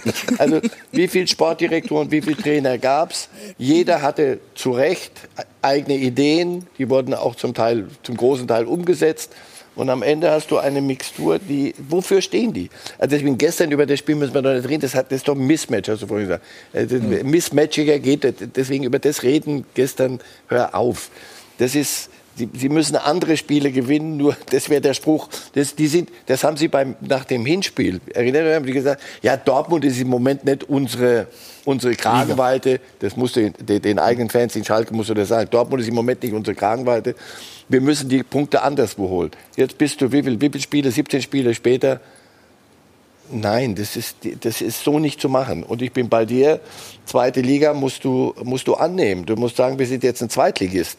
Wie das bei, der, bei dem Wahn, den, den die Ultras dort haben und das ganze Umfeld, wie die sich als Zweitligist ernsthaft hinstellen wollen, sagen, so jetzt machen wir das hier mal seriös und steigen dann wieder in die erste Liga auf. Aber nicht als verehrter Meister der Herzen in der zweiten Liga. Das geht krachend HSV-mäßig, erste FC Nürnberg, da kann ich dir so eine Litanei bringen, die sich irgendwann mal verloren haben. Und deswegen, es ist nicht nur die Situation jetzt, sondern auch für die Zukunft. Die werden einen neuen Aufsichtsrat haben müssen, das mal gucken, wie die sich positionieren, was die vorhaben. Ein Sportdirektor. Das Beste, was ich in den letzten Tagen gehört habe, war diese Dreierkonzerte. Da sage ich, das ist doch mal, hat doch irgendwo ein Gesicht für einen Moment. Das ist die beste Lösung, bevor ihr wieder irgendwas rumzaubert. Also, aber Marcel, trotzdem nur eins, weil du gerade Tönnies angesprochen hast. Ne? Ich meine, wenn er hat ja nun auch viel Geld zwar in die Hand genommen, aber anscheinend war der Kader ja auch überhitzt. Und dann sagt er, ich gebe euch Geld, aber nur wenn in dem Aufsichtsrat 11 zu 0 alle für mich stimmen. 9-2 hat ihm nicht gereicht. Ist das nicht auch ein Stück weit Eitelkeit? Äh, Er ist sicherlich auch ein Teil dieser Entwicklung. Nee, nee ich glaube nicht, dass das Eitelkeit. Ja, natürlich kann er sich nicht rausnehmen. Er war, er war über die Jahre auch da und er hat sehr viel reingeredet auch. Das, darüber musst du dir auch mal klar sein. Es gibt Hierarchien in Clubs und da, wo es funktioniert, gibt es, der hat die Aufgaben, der hat die Aufgaben. Clemens Tönnies war das Gesicht von Schalke, aber auch ein Groß, ein Schwergewicht im, im Club. Die Geschichte mit dem Aufsichtsrat, da ging es nicht, alle müssen für mich stimmen, sondern dann hat sich's aber. Nicht, dass am Tag darauf wieder einer kommt und sagt, nee, das müssen wir doch noch anders machen im Aufsichtsrat. Im Aufsichtsrat gibt es, gab es für Tönnies, gegen Tönnies. Und da hat er gesagt, Geld einfach nur aus dem Fenster schmeißen und ihr einigt euch nicht. Und am nächsten Tag, der wollte nur, dass alle an einem Strang ziehen. Also, wir sprechen gleich weiter natürlich, ähm, wo vielleicht noch Schalke Ansätze sind äh, im, im Moment. Ja, gestern war natürlich nach der Niederlage, nach der Derby-Niederlage auch einiges los. Also, schauen wir auch noch mal hin. Patrick Berger, unser Mann, war gestern im Stadion, kann uns darüber mehr sagen. Und dann freuen wir uns auf Max Eberl, der auch gleich zugeschaltet sein wird. Wir haben, wie haben wir so schön gesagt, das Rosebeben in dieser Woche, darüber wollen wir reden. Bis gleich und Sie können erst mal 100.000 Euro gewinnen, nicht vergessen. Weiter geht's mit Check 24 Doppelpass. Wir sind immer noch beim Revierderby beziehungsweise bei Schalke 04. Also gestern haben sie keine Chance gehabt und unser Chefreporter Patrick Berger war im Stadion. Patrick, grüß dich. Hallihallo, schönen guten Tag aus dem sonnigen Gelsenkirchen. Ja, ähm, wie laufen denn die Planungen für die zweite Liga? Ja, die, die laufen. Also man hat sich jetzt äh, mehr oder weniger ähm, damit abgefunden oder muss sich immer mehr abfinden, dass es runtergeht in die zweite Liga. Ich habe die Diskussion gerade eben ja auch bei euch verfolgt. Äh, ihr habt das ja auch schon alles sehr, sehr gut und treffend eingeordnet. Also äh, viel Hoffnung äh, gibt es hier auf Schalke nicht mehr. Also man plant im Hintergrund ähm, ganz klar für die zweite Liga. Die Lizenzen, die müssen jetzt in den nächsten Wochen dann bei der DFL eingereicht werden. Und die große Frage, die sich hier auf Schalke weiterhin stellt, ist, wer plant denn jetzt nun diese zweite Liga? Und das ist ein ganz grundlegendes Problem. Jochen Schneider, ähm, das hat man jetzt in der vergangenen Woche beschlossen, wird im Sommer aufhören. Der Vertrag wird vorzeitig aufgelöst. Und ähm, ja, so lange kümmert sich eben ein äh, Kaderplanungsteam, ein Übergangsteam bestehend aus Peter Knebel, den haben wir gerade eben gesehen. Hier beim Spielerersatztraining hat er sich das erste Mal seit längerem mal wieder blicken lassen. Äh, dazu gehören auch Mike Büskens und Norbert Elgert. Und die ja, bilden jetzt in den nächsten Tagen oder machen sich viele Gedanken, bilden Schattenteams. Äh, wer könnte mitgehen in die, in die zweite Liga, wer nicht. Da laufen ja etliche Verträge auch aus. Viele, viele Spieler, die man äh, für viel Geld oder die für viel Geld hier spielen, die man gar nicht auch erst äh, halten kann. Und ähm, ja, das Ziel des Aufsichtsrats, das wurde uns auch von Seiten des Aufsichtsrats bestätigt, ist eben äh, Anfang, Mitte März den neuen starken Mann, den neuen Sportchef hier auf Schalke dann vorzustellen. Drei enge Kandidaten äh, gibt es, die zur Auswahl stehen. Und einer, so haben wir es erfahren, soll sogar bei einem anderen Club zurzeit noch unter Vertrag stehen. Aber klar ist auch, jeder Tag, der ja mehr ins Land geht, der mehr verstreicht, der tut den Schalkern richtig weh, weil man muss jetzt die Planung allerhand dann ja auch in die Hand nehmen und nach vorne blicken. Wo würdest du die Hebel denn ansetzen, David? Wenn du in der Verantwortung wärst? Ja, ich glaube, das ist schon der, der richtige Ansatz. Ja. Ja. Man braucht jetzt äh, schnellstmöglichst einen, der äh, federführend die Planung in die, in die Wege leitet. Aber auch der, dem wäre es hilfreich, wenn der wüsste, wie viele Möglichkeiten, insbesondere finanzielle, er hat. Und äh, das wird, glaube ich, ähm, Die sind begrenzt, ne? Um es mal nett zu formulieren, richtig? sehr nett formuliert. Gehe ich davon aus. Ja. Okay. Ähm, Patrick, Trainerposition ist ja auch dann offen ab Sommer, oder? Ja klar, das ist auch eine große Frage, die, die sich dann stellt. Äh, Christian Groß, der geht natürlich auch auf die Rente zu und das ist eigentlich ein offenes äh, ja, Geheimnis, dass der auch im Sommer äh, aufhört. Der Vertrag läuft ja sowieso nur bis Sommer und dass er kein Mann eben für Neuaufbau ist. Das heißt, der neue Sportdirektor, der ja immer noch in den Sternen steht und unklar ist, wer es wird, der hat gleich mehrere Aufgaben zu tun. Der muss äh, einen neuen Kaderplaner beispielsweise installieren. Ähm, die Stelle ist ja immer noch äh, vakant, auch äh, nachdem Michael Reschke und auch der Chefscout Adrian Babic ja vor die Tür gesetzt wurden. Und natürlich muss sich der Trainer oder der Sportdirektor dann auch genau die Frage stellen, wer wird denn unser Trainer? Wer ist das neue Gesicht auf Schalke? Wer baut eine Mannschaft eben mit auf, die dann den direkten Wiederaufstieg wieder schaffen kann? Ähm, also das sind viele, viele große Baustellen und Fragen, die sich hier stellen. Ihr habt vorhin oder auch David hat vorhin angesprochen, die enorme Verletztenmisere. Zurzeit ist es ja so, dass äh, zehn Spieler verletzt ausfallen. Weiterhin Klaas-Jan Hünteler. Gestern ist dazugekommen Ralf Fährmann, Nabi Bentaleb, Skodran Mustafi. Viele davon auch mit muskulären Problemen. Und das war ja so, so eine große Geschichte. Auch noch unter David Wagner hat dann Jochen äh, Schneider eben das, äh, das Team im Athletikstab auch so ein bisschen ausgetauscht im Reha-Stab und äh, wollte da eben ja Besserung haben. Und unter Werner Leutert ist das Ganze wirklich nicht besser geworden. Also könnte es auch passieren, dass es dann auf der Position vielleicht im Sommer eine Änderung gibt. Also viele, viele Fragen. Alles auswechseln. Ja. Alles auswechseln. Ja, aber wenn du schon ein paar Mal gewechselt hast. Äh, David, Muskelverletzungen sind trotzdem kein gutes Zeichen. Ne? Nein, klar, überhaupt gar keine Frage. Ähm, nichtsdestotrotz ähm, gibt es da natürlich, wie du sagst, die großen Unterschiede zwischen Kontaktverletzungen und Muskelverletzungen. Hm. Ähm, das ist sicher eine große Schwierigkeit. Aber wenn du, wenn du natürlich finanziell so begrenzt bist, und Jochen Schneider hat das ja äh, auch schon öffentlich ähm, kundgetan, dann sind dir in, in der Transferpolitik ähm, relativ viele äh, Optionen gibt es nicht. Und dann nimmst du halt Optionen, die unter Umständen dazu führen, dass diese Spieler wenig Praxis oder gar keine Praxis haben, ja. wenig gespielt haben. Und wenn die dann direkt funktionieren können, weil ohne Vor müssen, äh, weil ohne Vorbereitung, weil ohne mhm. Winterpause, dann passiert das, dass äh, der Körper nicht dafür ähm, vorbereitet ist und sich dann verletzt, äh, unabhängig davon, den ganzen Druck, äh, äh den diese Mannschaft äh, oder dieser Verein seit eigentlich gefühlt in drei Jahren im Abstiegskampf ist, das macht dich auch nicht lockerer, äh, um dann auch präventiv für deinen Körper in der besten Verfassung zu sein. Und das ist sicher kein gutes, gutes Zeichen. Mhm. Und ich habe eben erzählt, äh, dass du natürlich im Stadion warst gestern. Was ist nach dem Spiel passiert? Ja, nach dem Spiel war es ähm, ziemlich oder gab es ziemliche tumultartige Szenen. Also ähm, Jetzt mal kurz zum Ablauf. Es war so, dass, ähm, glaube das Tor von Guerrero ist ungefähr in der 60. Minute gefallen und äh, da wurde es schon auch auf der Ehrentribüne so ein bisschen äh, hektischer. Es sind einige Aufsichtsräte ähm, vom FC Schalke 04 frühzeitig aus dem Stadion rausgegangen, ähm, dann auch die BVB-Bosse ähm, äh, Watzke und Rauball und da war es eben so, dass die ähm, Verantwortlichen, auch die Sicherheitskräfte von Schalke 04 eben ziemlich früh dann auch einen Wink bekommen haben, dass sich äh, vermummte äh, Ultras äh, gemischt auch mit mit, äh, ich sag mal, normalen Fans äh, auf dem Weg äh, zur Arena machen.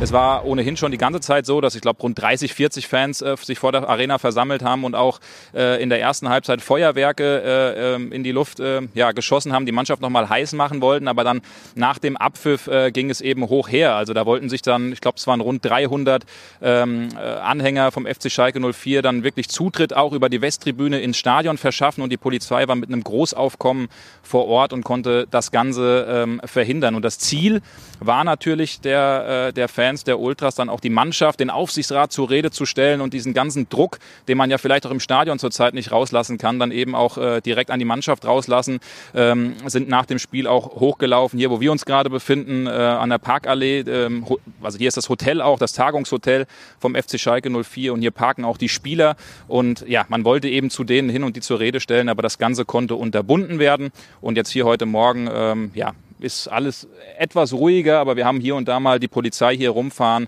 äh, sehen. Also die Situation ist schon noch etwas äh, angespannt und äh, ja, ein Mix aus Wut, aus Ratlosigkeit und Resignation. Patrick, dann sage ich vielen Dank oder wir sagen vielen Dank für deine Einschätzungen und Informationen. Ich wünsche dir noch einen schönen Sonntag. Bis dahin. Euch auch, danke. Ist normal, dass die Fans ein bisschen frustriert sind, oder? Ich Klar, meine, also ich meine, äh, gerade Schalke, da weißt du ja, da sind normalerweise allein beim Training normalerweise tausende Fans, die außen no. rumstehen und die äh, gucken, äh, mitleiden. Äh, du hast diese Fanleidenschaft auf Schalke, die unfassbar ist und dann ist das natürlich wie, als würdest du denen das Herz rausreißen. Und da, da rebellierst du natürlich, klar. Hm. Ja, ist natürlich, äh, als erstmal muss man sagen, ich glaube, dass auch die, die Schalker Mannschaft unter dem unter dem Corona sehr gelitten hat, ohne Fans zu spielen. Ich meine, man weiß, was auf Schalke da immer los ist, äh, was bei den Auswärtsspielen äh, immer viele Fans dabei sind. Das hat natürlich auch nicht dazu beigetragen.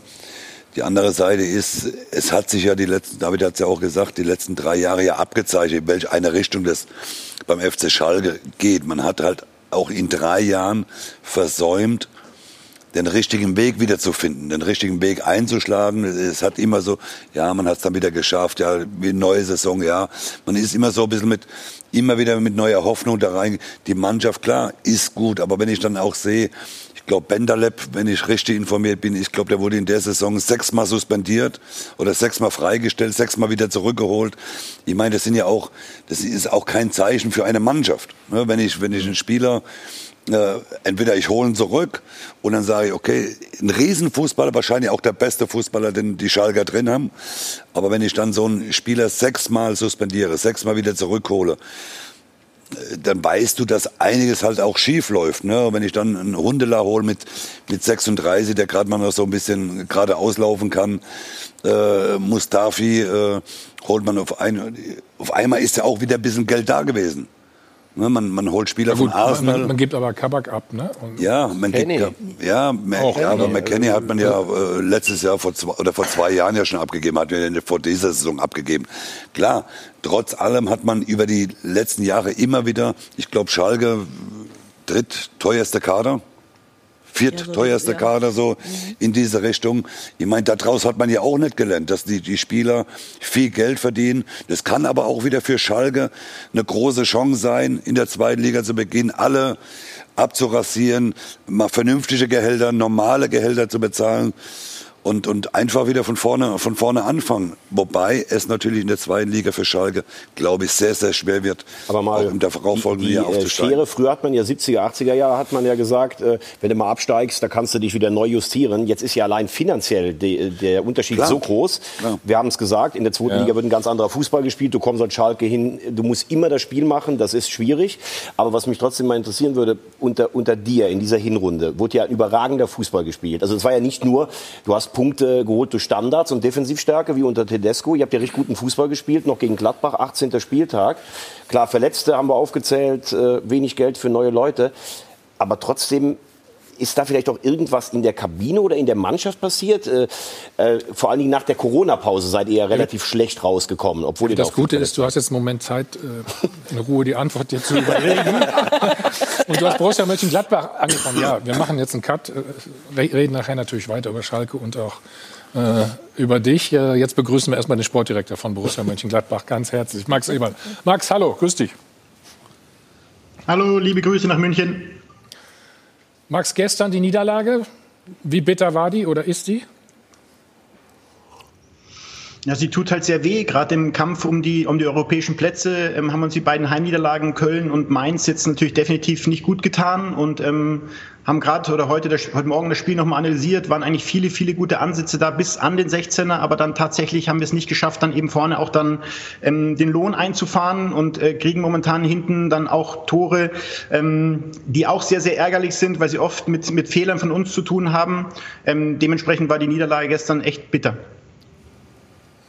Wie kann man das denn äh, beheben? Weil es kommt ja immer wieder vor. Vor allen Dingen zu Hause habt ihr jetzt viermal nicht gewonnen.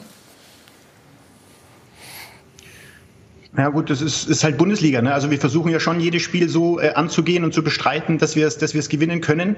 Ähm, wollen wir dann auch und ähm, hatten ja auch, das darf man nicht ganz vergessen, ähm, davor eine Serie von von acht Spielen, ähm, wo wir eben nicht verloren haben, ähm, sechs Siege und zwei Unentschieden. Gerade in der Phase, wo ich nicht da war. Vielleicht liegt es ja auch an mir. Vielleicht bin ich ja der Hemmschuh. Ähm, unter anderem waren da die Siege ähm, gegen Bayern und gegen gegen Dortmund mit dabei.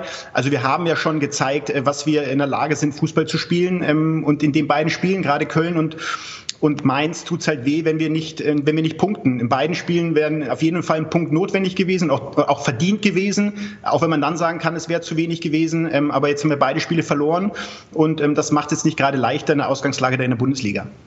War eine turbulente Woche äh, in Gladbach und seit Montag ist es offiziell. Marco Rose geht also von Gladbach zu der anderen Borussia aus Dortmund. Ein Wechsel, der vielen Gladbach-Fans vorsichtig ausgedrückt schwer missfällt. Max Eberl sah sich daher genötigt, den Trainer öffentlich in Schutz zu nehmen, um die Saisonziele nicht zu gefährden und damit endlich wieder Ruhe einkehrt. So schaut's aus. Schwierige Zeiten für Max Eberl und die Niederlage gegen Mainz wird bestimmt nicht zur Beruhigung beitragen.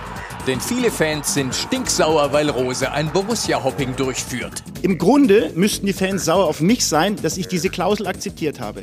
Aber vor zwei Jahren hätte ich sonst Marco Rose nicht bekommen. Aber genau deswegen verliert er ihn jetzt nach zwei Jahren auch wieder. So schaut's aus. Vom Heilsbringer zum Buhmann. Rose zwischen zwei Borussias. Um eines klarzustellen, Marco Rose ist kein Vertragsbrecher.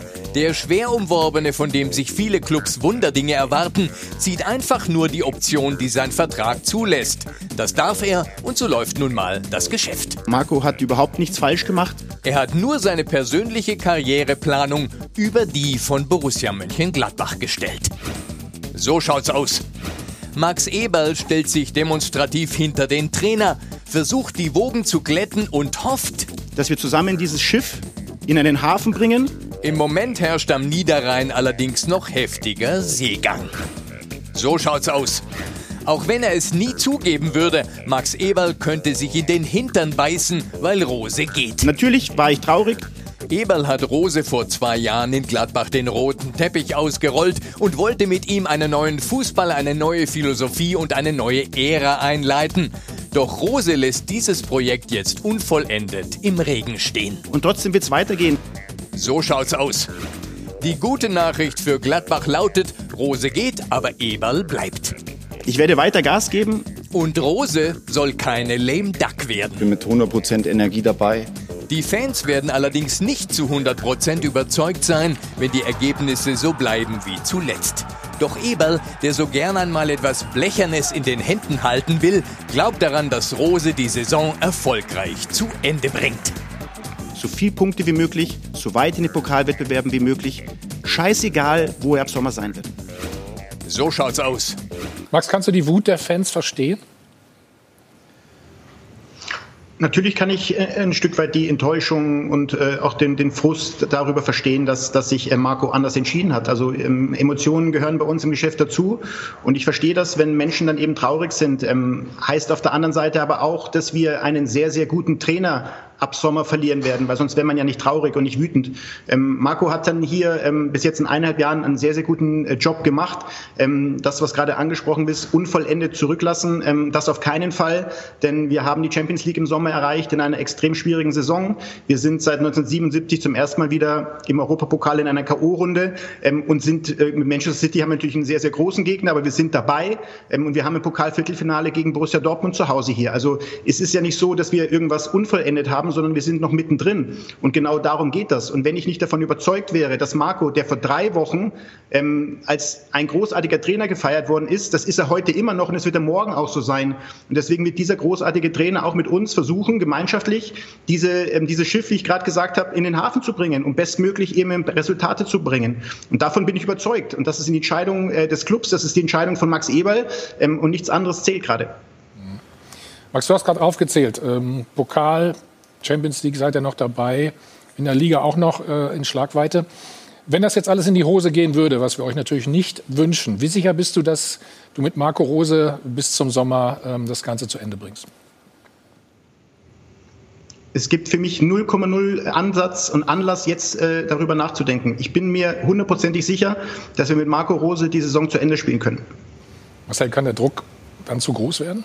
Ja, ich, vor allem, ich würde es Max wünschen, weil es ja. äh, allen, äh, auch, auch in dieser überhitzten Fußballwelt, auch mal zeigen würde, dass man solche Dinge auch seriös und rational zu Ende bringen kann. Hm. Nur, ich weiß es nicht, wenn du, wenn du Spiele wie gestern verlierst, die Ergebnisse müssen da helfen, sonst kriegst du von außen eine solche, eine, eine solche Atmosphäre, und die aus der Kabine wegzuhalten. Das ist eine Mannschaft, das sind ja nicht nur äh, rosa Anhänger, die, die nicht spielen, so bei, bei aller, bei aller, äh, bei allem ja. Naturschutzpark in, in, in Gladbach. Natürlich kann, bleibt sowas nicht, nicht ohne Folgen. Also das heißt, wenn die Ergebnisse nicht stimmen werden, fürchte ich, äh, wird, es, wird es zu viel werden und, und man kriegt es nicht hin. Ich würde es wünschen, weil ich finde auch, wir sollten vieles mal entdramatisieren. Also die Marco Rose, die, die Vertragssituation ist bekannt, es ist alles okay. Und er geht woanders hin, der nächste wird kommen, die Welt wird sich weiterdrehen. Aber die Fans wollen halt nicht gegen Köln verlieren und sie wollen nicht gegen Mainz verlieren. Und wenn das passiert, kriegst du eine, eine, eine Wucht möglicherweise, die, das, Ganze, die das, diesen guten Plan mhm. nicht zu Ende führen lässt. Mhm. Max, ähm, mich würde mal ganz kurz interessieren, ähm, äh, du hast gerade eindrucksvoll beschrieben, die Arbeit und auch die Arbeit von Marco Rose. Alles richtig. Ähm, fantastische Arbeit geleistet, viel aufgebaut. Ich habe nur trotzdem das Gefühl, und ich glaube, das kann ich sagen, weil ich im Rheinland lebe, dieses Spiel gegen Köln ist immer was ganz Besonderes für die Gladbacher Seele. Wenn du dieses Spiel gewinnst und dann Richtung Pokalspiel irgendwann sagst, unser Trainer geht weg, dann glaube ich, sind die Emotionen auch ganz anders. Äh, du verlierst dieses Spiel mit einer Aufstellung, die ich bis heute nicht verstehe, mit sechs Wechseln, obwohl es keine englische Woche gab. Und ähm, wirst dann praktisch auch so ein bisschen gedrängt, weil die Gerüchte einfach da sind und die Fans enttäuscht sind, weil sie sagen, Borussia Mönchengladbach ist doch kein Sprungbrettverein. Und Rose selber hat gesagt, ich finde, das ist ein cooler Verein, mit dem ich mal was in die Vitrine stellen möchte. Äh, wie oft musst du dir eigentlich die Faust in die Tasche da reinmachen, weil du denkst, hm, hat er jetzt bei aller tollen Arbeit vielleicht auch nicht gerade so gut gelöst, der Trainer? Natürlich trägt ein, trägt ein verlorenes Derby nicht dazu bei, generell jetzt vor der Geschichte von Marco schon, ähm, dass, dass Ruhe reinkommt. Wir wissen, wie wichtig die Derbys für unsere Fans sind. Ähm, wir wollten das äh, unbedingt gewinnen. Natürlich kann man darüber diskutieren, ob sechs Wechsel richtig waren, ob es vielleicht hätten nur drei sein müssen. Es gab eine englische Woche davor mit dem VfB Stuttgart. Es gab davor eine englische Woche in der Bundesliga. Ähm, und Marco hat eben das Gefühl gehabt, dass der eine oder andere Spieler ein Stück weit eben auch durch war. Wenn ich an Rami Benzebaini denke, der eben vor dem Winter und durch den Winter mit, mit sechs Wochen Corona und echt schweren Problemen eben nicht in der Lage war, sofort wieder diese, diese Belastung zu spielen. Natürlich ist Marco dann verantwortlich, hat die Entscheidung ja auch getragen, hat sie dann auch übernommen. Und, ähm, aber es gab keinen Druck. Also das Köln-Spiel war jetzt nicht das Entscheidende, dass wir auf eine Entscheidung von Marco gedrängt haben. Ähm, ich habe immer wieder gesagt, dass wir schon im Dezember angefangen haben zu sprechen darüber, dass ich natürlich wissen wollte, was sein Gefühl ist, was seine Entscheidung betrifft. Ähm, es gab im Januar keine Entscheidung. Es gab bei ihm ein Gefühl, nicht mehr und nicht weniger. Wir haben sehr, sehr viel gesprochen. Wir hatten vor dem Köln-Spiel schon abgemacht, dass wir eine Woche danach uns hinsetzen werden und dann eben schon auf den Punkt kommen müssen, weil ich eben als Sportdirektor, als Verantwortlicher für den Verein auch eine Entscheidung benötige, um eben auch weiterzukommen, um meine Arbeit weiter voranschreiten lassen zu müssen, wenn er sich anders entschieden hätte und hat er jetzt auch. Und ähm, das war im Grunde der Grund. Also natürlich war diese Melange dann noch mal mehr zündender, aber es war von vornherein geplant, dass wir in der Woche auch auf den Punkt kommen, um eben für Borussia Mönchengladbach, und, und das geht's, es geht nicht um Marco Rose, es geht nicht um Max Eberl, sondern es geht um den Club Borussia Mönchengladbach. Der ist größer als alles andere und dafür haben wir unsere hundertprozentige Arbeit zu bringen. Und das kann ich dann eben nur, wenn ich dann diese Entscheidung äh, einfordere. Die kam dann eben auch und ähm, dementsprechend es jetzt weiter. Sonja. Ja, Herr Eberl, ich hätte auch gerne mal eine Frage oder habe eine Frage in die Richtung, wie, äh, Stichwort Managen der, dieser Situation jetzt. Haben Sie da in dem Zusammenhang vielleicht auch mal mit Freddy Bobic gesprochen? Der hatte ja vor ein paar Jahren eine ähnliche Situation mit Nico Kovac, der dann sagte, stand jetzt bleibt er und dann war er ganz schnell weg. Und der Verein musste dann ja auch, da hat Freddy Bobic dann damals entschieden, nein, wir schmeißen Nico Kovac nicht raus, wir machen mit ihm die Saison zu Ende.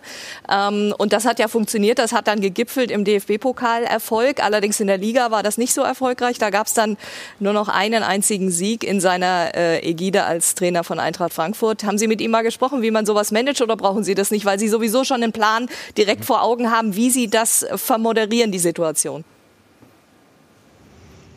Also, dass, dass Freddy einen herausragenden Job in Frankfurt macht, äh, das ist, glaube ich, unbestritten. Und ganz ehrlich, wenn ich den Pokal hole und in der Bundesliga nur noch einen Sieg einfahre, äh, dann wäre ich damit auch sehr, sehr glücklich.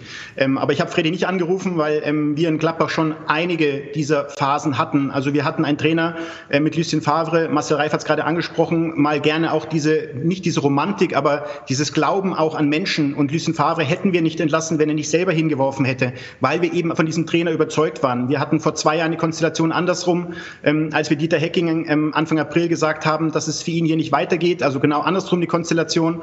Ähm, und wir haben mit ihm die Saison bestmöglich beendet und sind Fünfter im, im Europapokal gelandet. Also wir kennen diese Situation und ich wehre mich auch und, und ich stehe dann auch im Wind.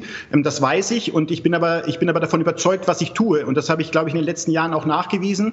Und genauso bin ich jetzt davon überzeugt, dass mit Marco Rose oder dass Marco Rose genau der Trainer ist, der mit dieser Mannschaft die 0,0 Animositäten mit ihm hat, ähm, die 0, 0,0 Probleme mit ihm haben, sondern die ihm extrem vertrauen. Dass man natürlich auch dann über so eine Nachricht nicht erfreut ist, ich, das ist völlig normal, dafür sind wir alle Menschen. Ähm, aber diese Mannschaft weiß und hat das bis zum heutigen Tag gespürt, dass wir einen Trainer haben, der eine Riesenqualität hat, der eine totale Emotion hat für seine Arbeit hier, ähm, die erst ab Sommer beendet ist und dass er sie weiterbringen kann. Und das ist das, was Spieler am meisten interessiert, dass sie einen, einen Trainer vor sich haben, der ihnen was beibringt und äh, sie weiterbringt. Und genau das spüre ich, das ist genau die Verantwortung, die ich zu tragen habe. Und deswegen habe ich die Entscheidung so getroffen, wie ich sie getroffen habe. Max bleibt noch da. Wir haben noch ein paar Fragen, äh, machen nur eine kurze Pause. Wir wollen natürlich auch wissen, äh, wer in der nächsten Saison auf der Bank sitzt. Ich hätte hier links von mir auch jemanden, der vielleicht auch in Frage kommt. Ähm, ihn werden wir natürlich auch noch fragen, David Wagner, was seine Zukunft äh, angeht. Wie gesagt, eine kurze Pause. Sie können 100.000 Euro gewinnen. Dann sind wir gleich wieder da. Wir sind wieder zurück beim Check 24 Dollpass. Max Eberl ist uns noch aus Gladbach zugeschaltet. Max, ähm, ist das Verhältnis zwischen äh, Trainer Marco Rose und der Mannschaft belastet? Nein. Das ist genau der Punkt, den ich ja zu bewerten habe. Das, was ich ja vorhin schon in der Antwort vor der Werbung gesagt habe, dass es da eben keine Belastung gibt, ähm, dass es eine Mannschaft ist, die, die ihm zuhört, eine Mannschaft, die willig ist, die Mannschaft, die eben auch in der, in der Zeit, der jetzt hier ist, schon großartige Leistung gebracht hat und äh, eine Mannschaft, die aber genau diesen Ehrgeiz hat, den, den Marco hat, den ich habe, ähm, genau dasselbe spürt, eben diese Saison, wo wir eben noch Möglichkeiten haben, ähm, bestmöglich und vielleicht sogar mit einem Volk zu Ende zu führen. Es gab ja die Gerüchte, dass es in der Kabine, äh, als der Trainer es bekannt gegeben hat, äh, der ein oder andere Spieler vielleicht nicht so zufrieden war. Thomas, es gab in den letzten Zeiten so viele Gerüchte und ich habe ja auf der PK am, am Mittwoch äh, was dazu gesagt. Ähm, es ist sehr, sehr viel Unwahrheit bis fast alles unwahr, was da, was da spekuliert wurde. Und genauso unwahr war es eben, dass äh, in der Mannschaft irgendwas äh, äh, aufgepoppt ist. Im Gegenteil, Lars hat, äh, nachdem, nachdem Marco seinen Entscheid bekannt gegeben, eine kurze Ansprache gehalten, ähm, die, die seinesgleichen sucht. Äh, wir haben eine Mannschaft, die dem, die dem Trainer hundertprozentig folgt. Und das ist, wie gesagt, das ist das Vertrauen, was wir einfach bekommen müssen, dass da eine Truppe zusammen ist, äh, sei es mit Trainer, sei es als Verein, ähm, die da zusammensteht. Und es gibt eine Entscheidung. Ja, das ist im Leben so das habe ich auch auf der PK gesagt, Menschen müssen Entscheidungen für ihr Leben treffen und da steht auch keinem zu, großartig äh, sich einzumischen. Und wir als Verantwortliche müssen eben entscheiden, was der bestmögliche Weg ist, um diese Saison äh, zu Ende zu führen. Und da gibt es nur den einen Weg mit Marco Rose, weil er eben ein sehr, sehr guter Trainer ist und mit der Mannschaft sehr, sehr gut zusammenarbeitet. David, glaubst du, es könnte schwierig werden? Ich glaube, alle Beteiligten wissen, dass das eine Situation ist, ähm, die Schwierigkeiten mit sich bringen kann. Mhm. Aber alle Beteiligten sind der festen Überzeugung, dass sie diese Situation lösen werden. Und dann, wenn es einer schafft, äh, dann äh, Gladbach mit Max Eberl, weil, wie er vorhin schon gesagt hat, er war in ähnlichen Situationen und da ging es gut. Und das wünsche ich ihm. Ich weiß, dass Marco ähm, einer ist, der unbedingt dieses Ding jetzt auch richtig, richtig gut zu Ende bringen will. Und ähm, also ich, ich glaube da fest dran, dass sie das schaffen können.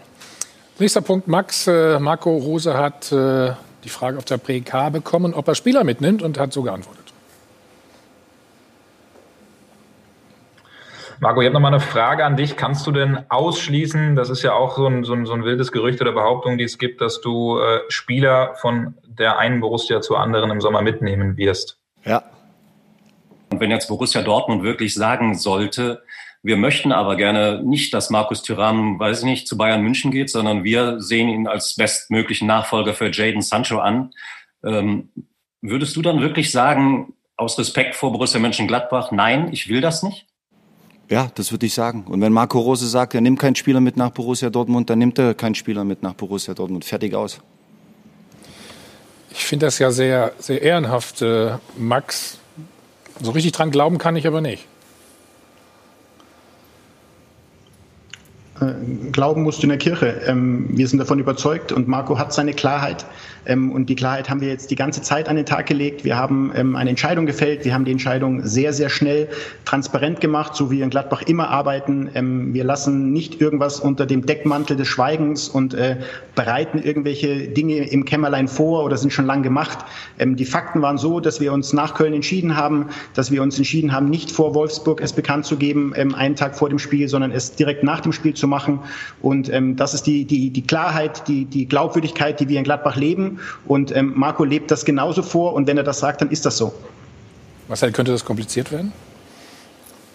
Ich meine, der eine oder andere Spieler ist ja sicherlich interessant auch für Borussia Dortmund. Und, ähm, Ja, Marco Rose will aber- ja auch dann äh, mit der neuen Mannschaft erfolgen. Naja, aber Ro- Rose, wenn er der neue Trainer bei Dortmund ist, darf schon sagen, was er für richtig hält und was er nicht für richtig hält. Also ich kann mir nicht vorstellen, dass er dann, daran wird er sich messen lassen müssen, an der, an der klaren Aussage auf dieser Pressekonferenz.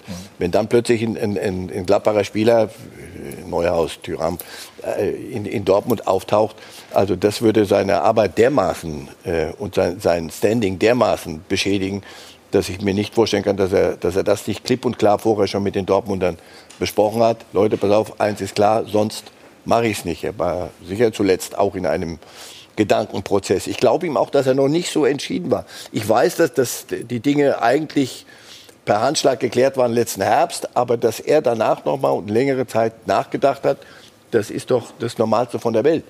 Und ich was glaub- war geklärt mit äh, per Handschlag? Was? Bitte? Naja, dass, dass, dort, dass der Dortmund äh, schon eine gewisse Zusage gemacht hat. So habe ich's, äh, Ich habe das auch gehört, ja. Und die war, war klar, aber dass er danach, die war nicht unterschrieben. Und Fra das, frag Max. ja, ich, weiß- ich war von Mar Marco Rose, ich weiß nicht, ob so. Max Eberl immer daneben stand, wenn, wenn, wenn Rose sich mit den Dortmundern unterhalten hat. Aber nochmal, das klingt alles so dramatisch. Und dann hat er mit denen gesprochen, mit dem. Aber das ist das, das Normalste von der Welt. Die, die Dortmunder brauchen einen neuen Trainer. Das ist bekannt, dass sie an Rose interessiert waren. Das weißt du seit einem Jahr.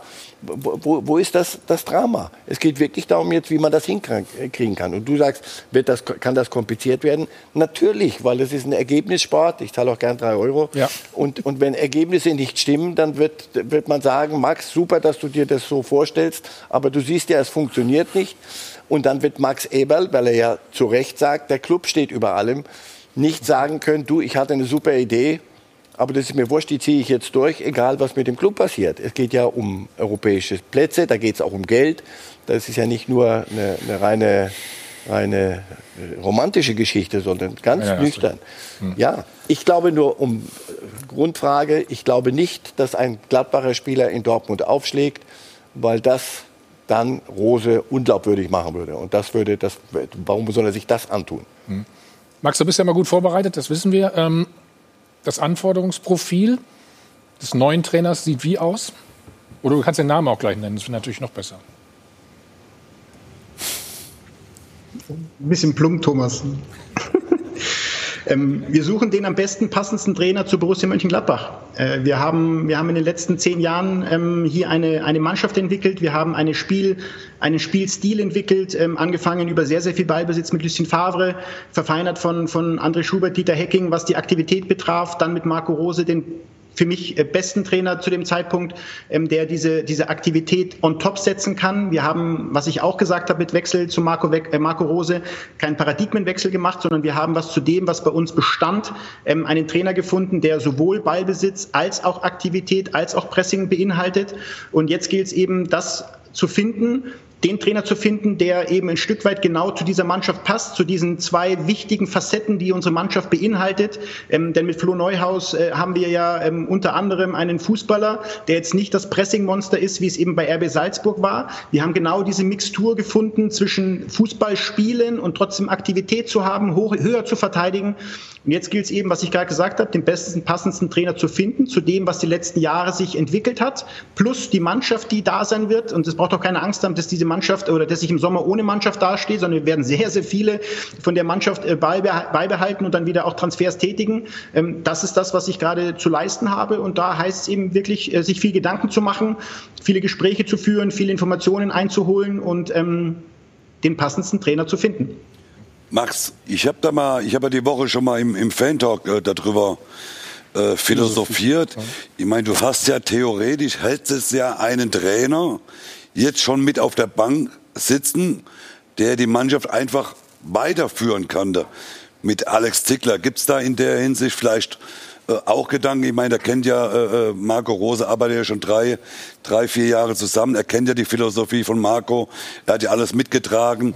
Gibt's in der Richtung vielleicht auch eine Überlegung? Man müsste keine Ablöse äh, bezahlen für einen anderen Trainer, wenn man was man so liest, Kofeld oder Hütter, müsste man ja ein Geld bezahlen und, und du hättest ja theoretisch mit Alexander Zickler oder ist das vielleicht auch vorstellbar, äh, äh, Alexander Zickler vielleicht mal so eine, eine, eine Chance zu geben?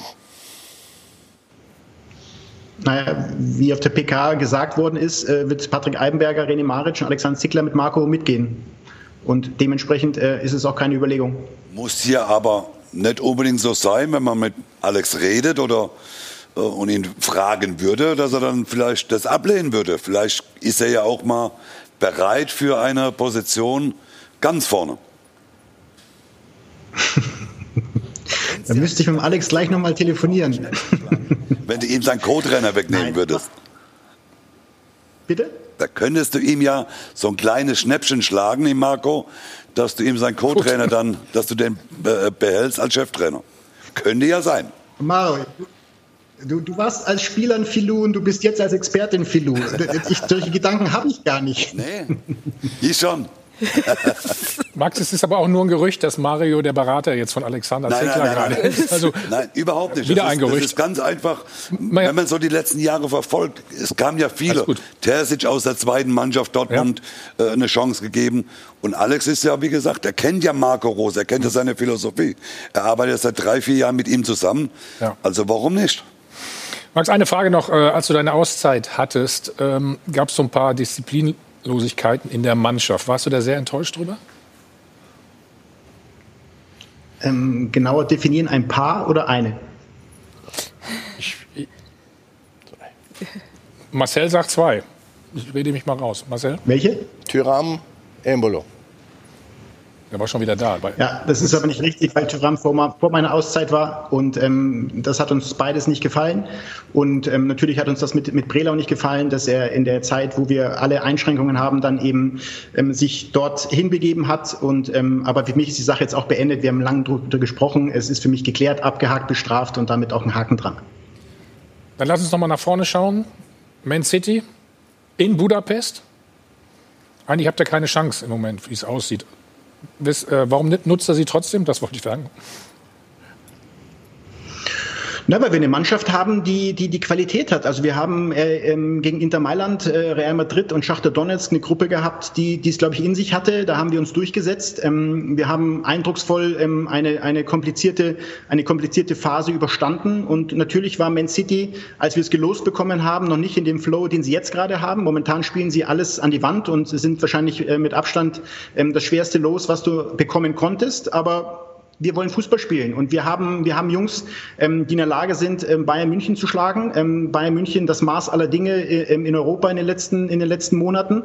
Ähm, und natürlich werden wir auch dorthin fahren oder andersrum, wir werden unser Heimspiel in Budapest, was ja schon paradox klingt, aber ähm, versuchen so zu gestalten, dass wir uns eben eine Ausgangslage schaffen, dass wir dann vielleicht mit zwei Spielen eine Chance haben. Auch wenn sie nur so klein zu sein scheint, ähm, werden wir alles dran setzen, da den deutschen Fußball bestmöglich zu vertreten.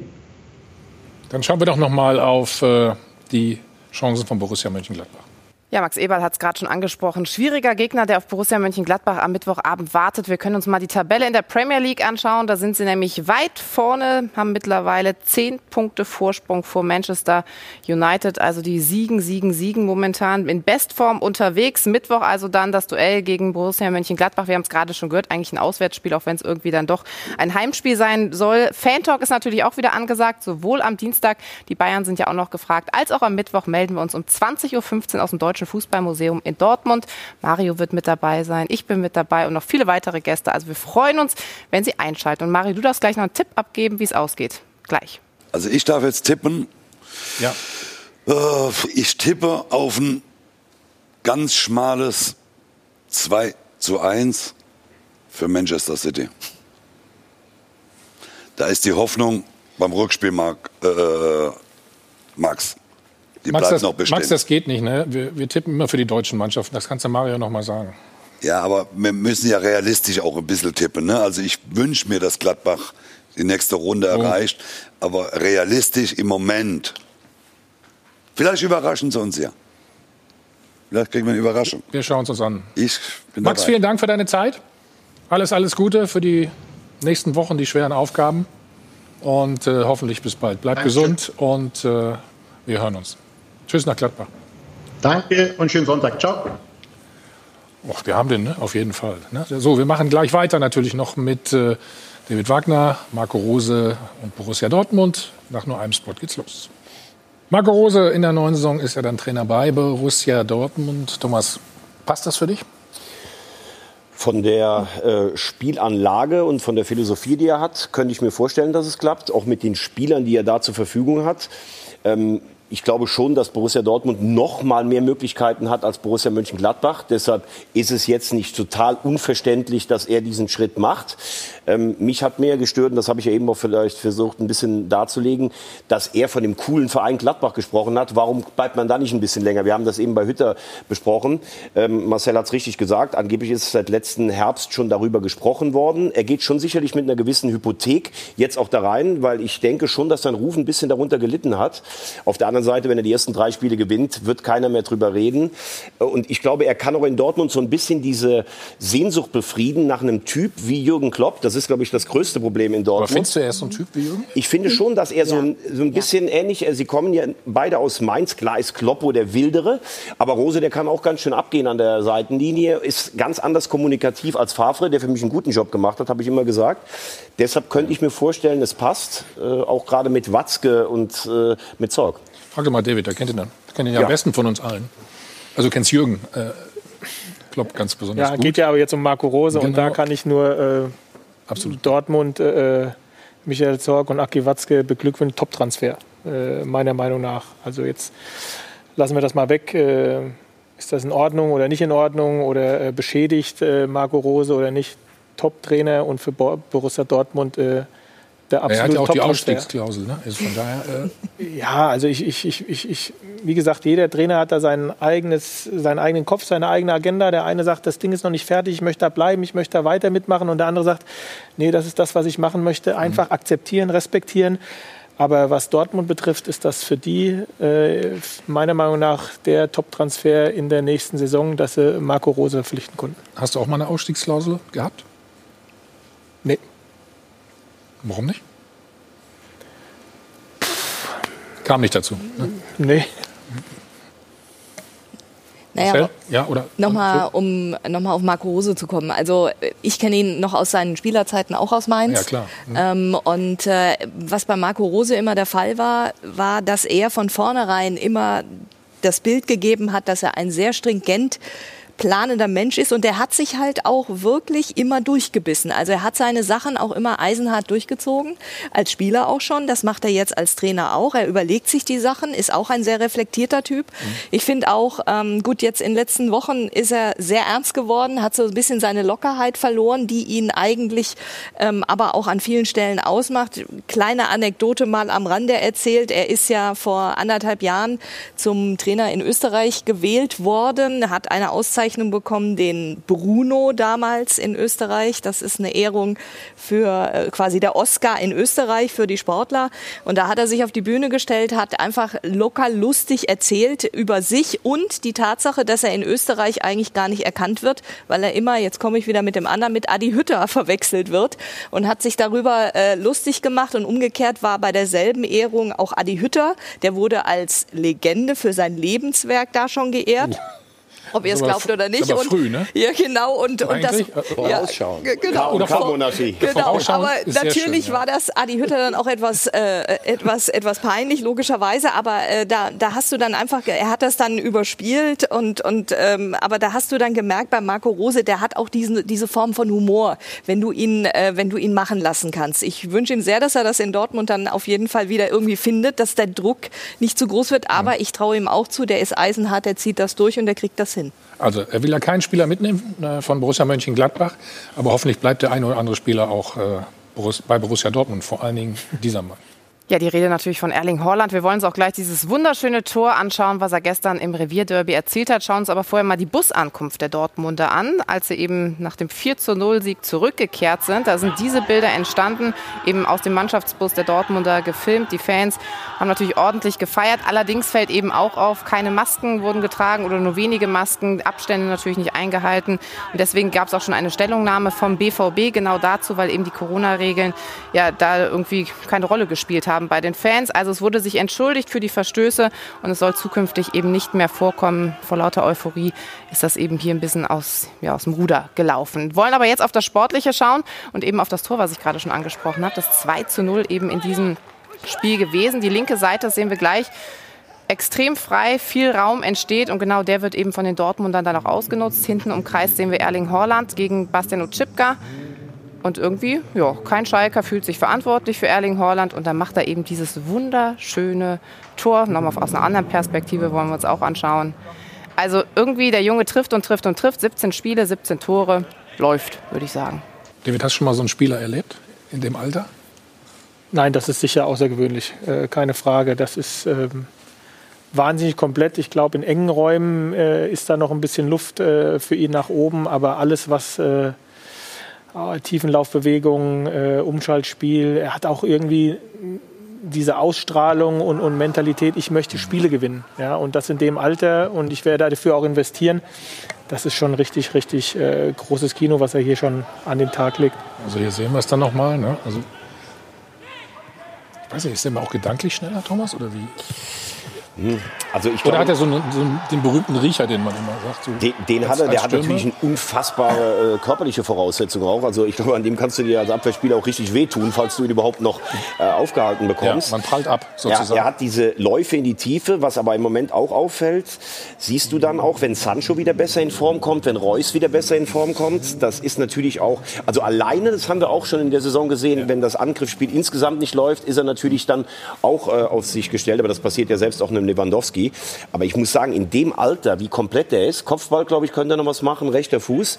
Aber so weit waren selbst die allergrößten vielleicht in dem Alter noch nicht. Also das ist schon, Marcel, Weltklasse, ne? Oder ja, kann man schon sagen. Das schnallt. Oder sagen wir internationale bis Weltklasse. Marcel mit der Zunge. Deshalb habe ich ihn gefragt. Weil er ja, Welt, bei Weltklasse, so, so, weit ist er dann immer noch nicht. Ne? Ja, ja. Ich, sag schon, Ball, Ball ich weiß schon, eine, eine Wucht, die ist, die ist dieses, dieses, dieses Gefühl für, für wo muss ich sein, das, das kannst du aber auch nicht lernen. Das glaube ich kann man nicht. Ich habe selten erlebt, dass du sprachlos bist bei ja, so einem weil Spieler du, du denkst, Mensch, er hat ja auch wieder sein Tief jetzt so, so ein kleines, weil es in der Mannschaft nicht funktioniert hat und kommt danach wieder her und macht so ein Spiel. Also das zeigt mir, auch mental ist, nee. der, ist, der, ist der weiter, als du normal in dem Alter bist für, für einen jungen Spieler. Also zwei, zwei, Spiele, wenn du Sevilla auch noch dazu nimmst. Also das innerhalb von wenigen Tagen. Mario, was passiert, wenn, was passiert mit ihm, wenn äh, die Champions League nicht erreicht wird? Naja, ich glaube, ich glaube, auf Dauer wird Haaland sowieso nicht äh, in Dortmund bleiben. Der wird äh, über kurz oder lang äh, äh, Was ist denn kurz für dich?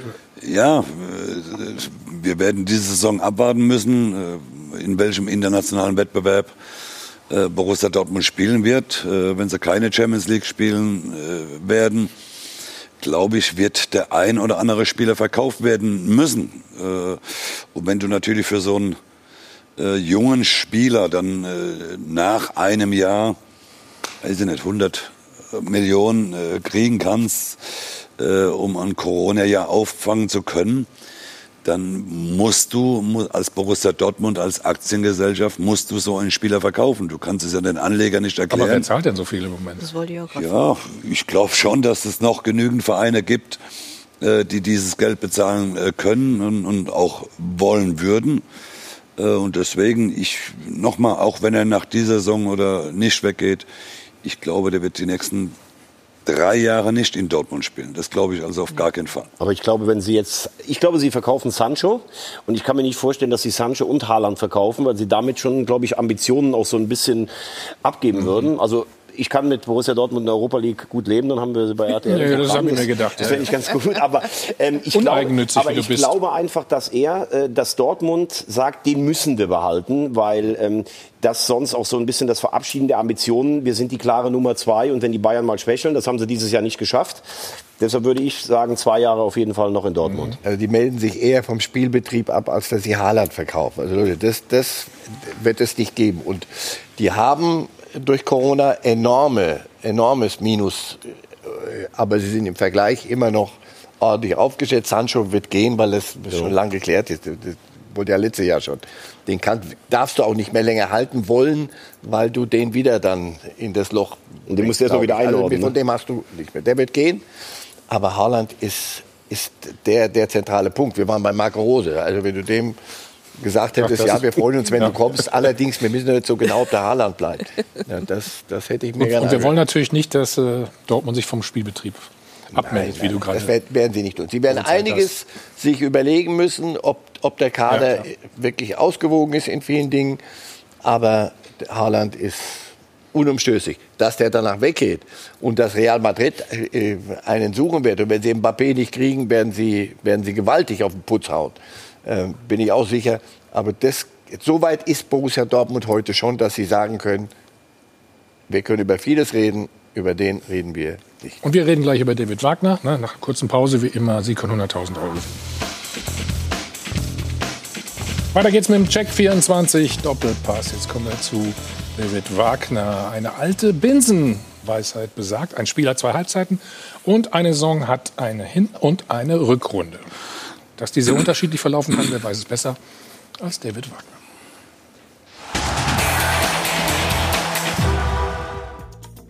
David Wagner auf Schalke. Das ist vor allem eine Erfolgsgeschichte. Ein moderner Trainer, smart, eloquent und bereits gefeierter Premier League Aufstiegstrainer von Huddersfield Town.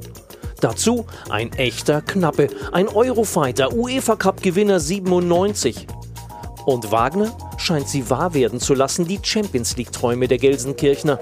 18. Spieltag der vergangenen Saison, Schalke 04 ist voll auf Kurs. Nach dem 2 zu 0 gegen Mönchengladbach läuft der Trainer eine kleine Ehrenrunde. Was danach passiert, hat absolut niemand kommen sehen und ist bis heute ein Mysterium. Der FC Schalke 04 gewinnt kein einziges Bundesligaspiel mehr unter David Wagner.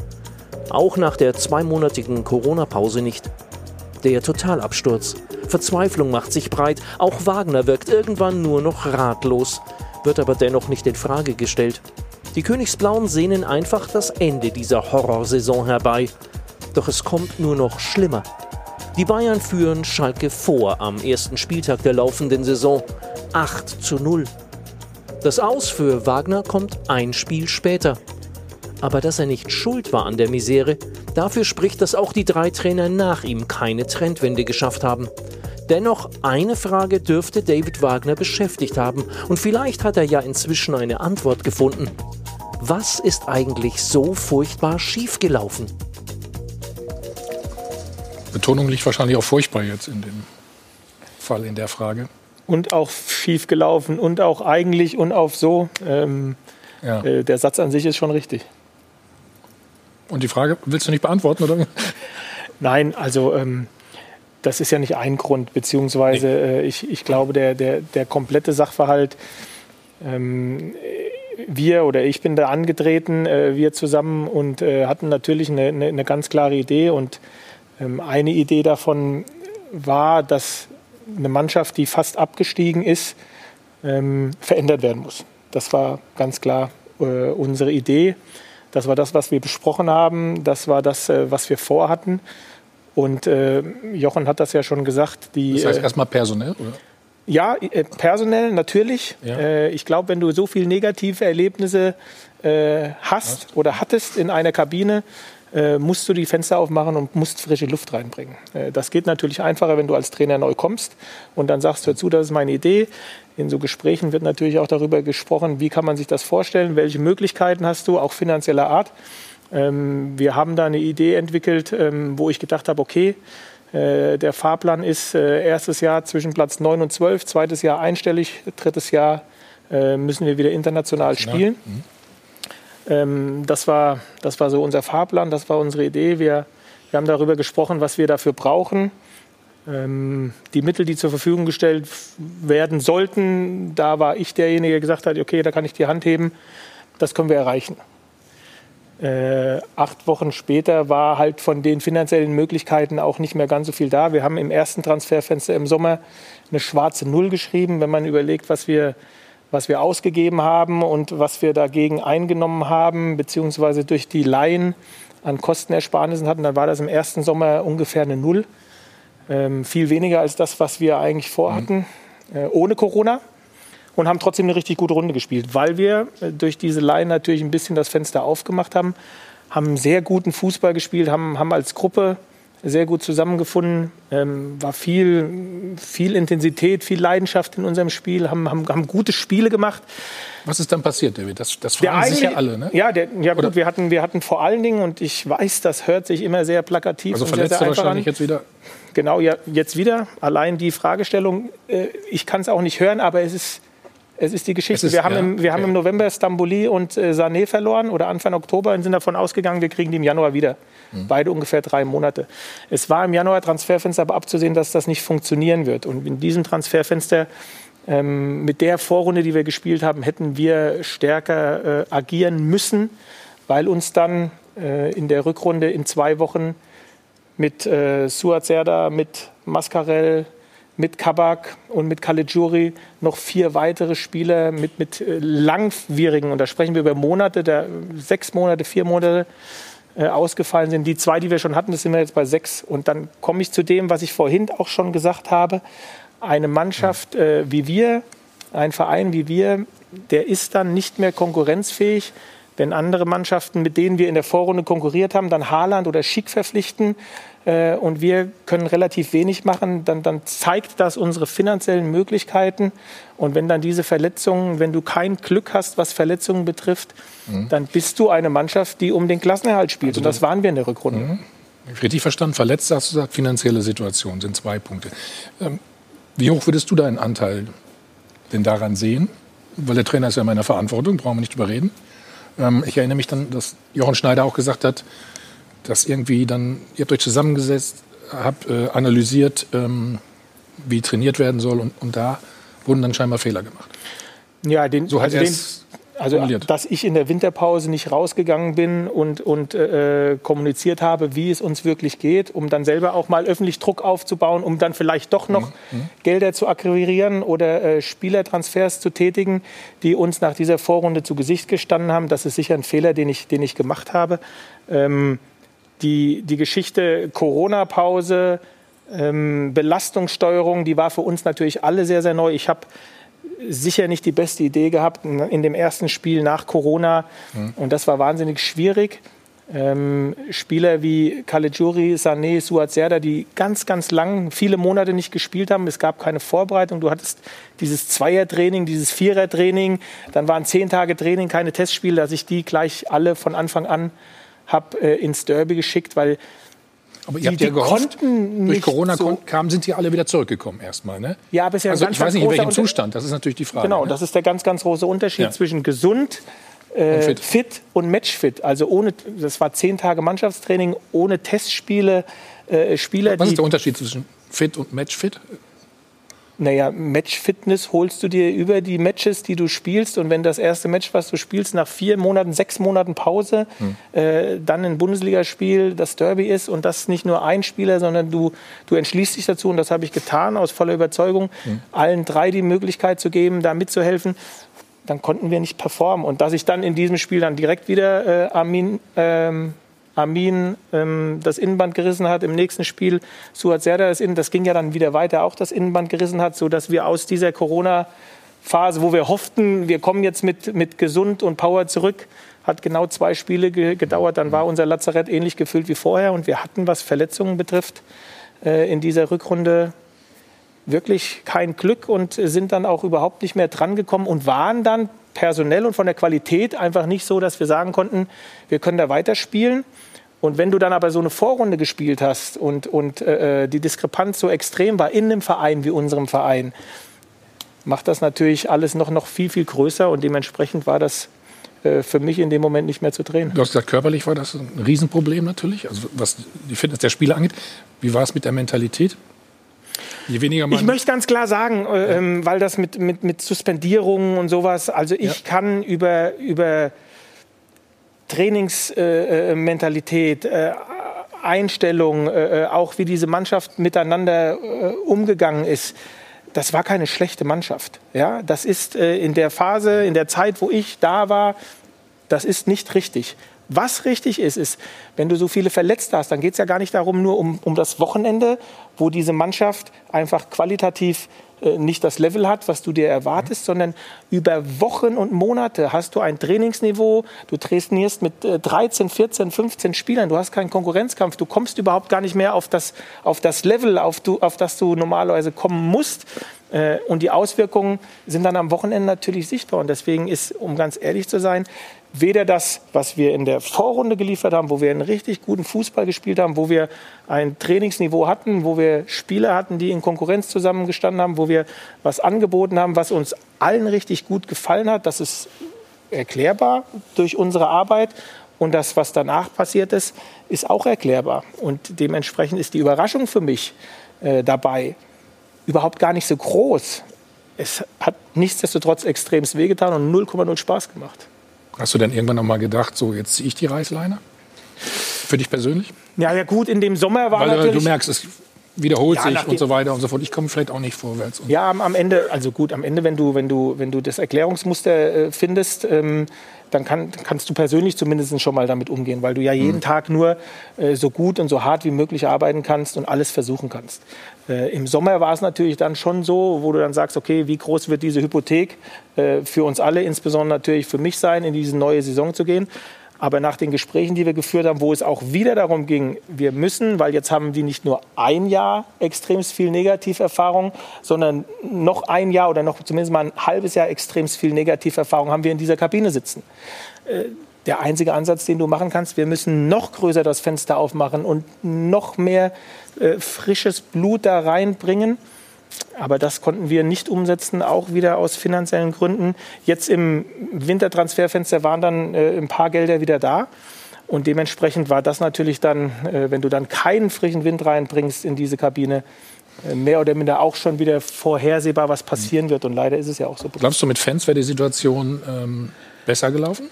Ich bin der festen Überzeugung, ja. Ja, viele sagen ja, die hätten euch die Arena abgerissen. Sagen und auch viele, deswegen genau. frage ich ja. Hm? Da ist auch was dran. Das wäre bestimmt in drei, vier Spielen passiert. Aber es, gäb, äh, es hätte auch diese ein, zwei Spiele gegeben, wo diese Energie dieses Stadions äh, die Mannschaft über was drüber gehoben hätte, wie es schon vorher auch der Fall gewesen ist, um dann nochmal äh, ein Spiel zu drehen oder ein Spiel zu gewinnen. Hättest du noch mal Ja. so, so Spiele wie Bremen, Düsseldorf, die Taktik und die Art, so zu spielen, noch mal, würdest du das noch mal machen? Ja, in dem Moment auf jeden Fall. Ich hätte auch, es kam ja auch die Frage, Nübel, Kapitän, Genau, Torwartwechsel. das wäre die nächste Frage gewesen, Das, ja. das, sind, das sind alles Entscheidungen, wo ich äh, damals und auch jetzt dahinter stehe, weil wir hatten, gerade wenn du jetzt äh, die, den defensiven Ansatz wählst, wir hatten vier Tore gegen, gegen Dortmund gekriegt, äh, drei gegen Bremen. Äh, Nach dieser Corona-Pause, wir mussten uns erstmal wieder finden und Stabilität herstellen. Das war ein, ein, ein ganz klarer Ansatz, gehen in diesem Spiel auch in Führung und verlieren es dann noch durch zwei Standardsituationen. Äh, aber der Ansatz, die Idee an sich, ähm, die auch aus der Mannschaft heraus geboren wurde in dem Moment, das muss man auch ganz klar sagen. Und wir hatten das schon, ich glaube, acht Wochen vorher, wo wir gegen Bayern München im Pokal auch so einen Ansatz gewählt haben und danach gegen Hoffenheim auch zu Hause, ähm, um sich da wieder Ruhe bzw. Stabilität zu holen. Das war in dem Moment äh, auf jeden Fall die richtige Idee. Aber selbst das konnten wir dann nicht äh, als positiven Ansatz wählen, weil wir das Spiel verloren haben. Okay. Ähm, wie stelle ich die Frage jetzt so, dass du nicht gleich schon wieder sagst, sagst du immer wieder. Ähm, deine, deine eigene äh, Position, wenn du die jetzt bewerten würdest, glaubst du, es hat sehr viel Schaden hinterlassen, imagemäßig für dich? Ich gehe mal davon aus, dass du als Trainer weiterarbeiten möchtest oder zukünftig wieder arbeiten möchtest. Richtig? Ja, mit 49 fühle ich mich nicht steinalt. Nein, das- Und das war auch nicht aufs Alter bezogen. Nein, ich, ich, ich, ich, ich, ich werde wieder und ich will wieder. Aber also nochmal, ähm, ich, kann, ich kann erklären, wieso wir so eine Vorrunde gespielt haben, Ja. wie wir gespielt haben. Und ich kann erklären, wieso wir so eine Rückrunde beziehungsweise danach so gespielt haben, wie wir gespielt haben. Ähm, Ändert es was für mich an, an, an dem Trainer oder an dem Menschen oder der Person, David Wagner? Nein, das ändert sich für mich überhaupt nicht. Äh, derjenige, der es analysieren will und mir folgen kann, ist herzlich eingeladen. Der, der sagt, ey, was Mhm. erzählt der für eine Scheiße? Gott äh, äh, muss ich auch respektieren. Am Ende äh, muss ich wirklich das kommunizieren, wovon ich überzeugt bin. Und äh, das habe ich jetzt hier offengelegt. Wo siehst du denn deine Zukunft? Eher in der Bundesliga? Oder ist, wie sagt man so schön, bist du flexibel? Oder offen, Ja, nicht also, flexibel, äh, offen, sagen wir mal so heißt es, glaube ich. Ne? Um ganz Ey, ehrlich lach zu sein, mal, grinst hier? ich, äh, ich, ich weiß es nicht. Ich finde äh, England weiterhin auch sehr, sehr spannend. Äh, das ist überhaupt gar keine Frage. Das glaube ich, ja. Ähm, aber nichts von dem, was bisher passiert ist äh, in meinem Trainerleben und auch viel in dem Leben neben dem Trainerleben, habe ich so geplant. Da hatte ich eine Idee, es ist passiert und ganz vieles von dem war gut und dementsprechend werde ich das dann. Hast eben schon gesagt, mit Jürgen Klopp bist du ja sehr, sehr eng. Wie oft telefoniert ihr? Wie oft sprecht ihr? Mal, Wir, wir, haben ja- kein, wir haben kein klares Zeitfenster jeden Montag um 10 oder sowas, aber es äh, passiert sehr, sehr häufig. Na gut, er hat ja auch keine gute Phase jetzt. Ne? Was ist der Grund? Kann ich dir nicht sagen. Du weißt es, du. Verletzung?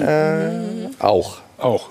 Also wie gesagt, wir bleiben dabei. Es gibt nicht den Grund, Die haben aber ja relativ großen Kader, oder? Nein?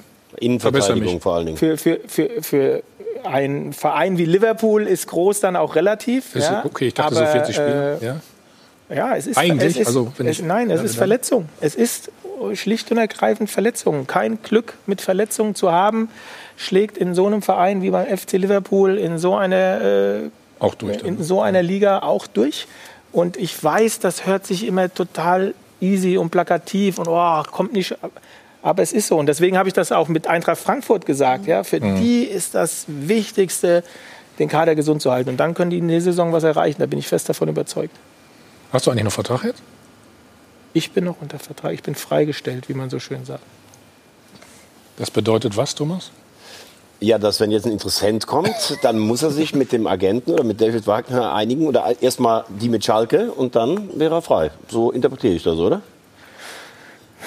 Ja, also.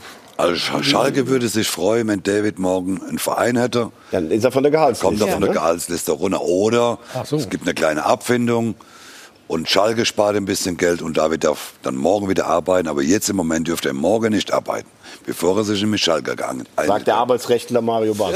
Der war wahrscheinlich schon Ich tausendmal in so einer Situation. Das, ist, das war eigentlich das Wort zum Sonntag. Fandst du Ja, nicht so ein bisschen von der Formulierung? hatte schon was Ja, zu so, so schwer ist es, ne? So schwer ist Na es. gut, du warst ja auch. Na, du, du bist, Ja, ja, so bist, ja, noch- ist bist ja immer noch Trainer auch, ne? The- Theoretisch. Ja, aber Magst nicht, magst ich habe kein großes Interesse mehr an dem Schweinejob. Nee? Nee. Was soll ich mit den ganzen äh, getönten und gefärbten und Friseurgänger? Kein Bock mehr. So, wir wollen gleich noch die Frage der Woche äh, auflösen. Es geht ja um Marco Rose und auf Schalke ist heute auch noch was passiert. Das werden wir Ihnen gleich erzählen nach einer kurzen Pause. Sich aber Jochen Stutzki, weil Pur Landstein natürlich auch wieder heute nach uns kommt.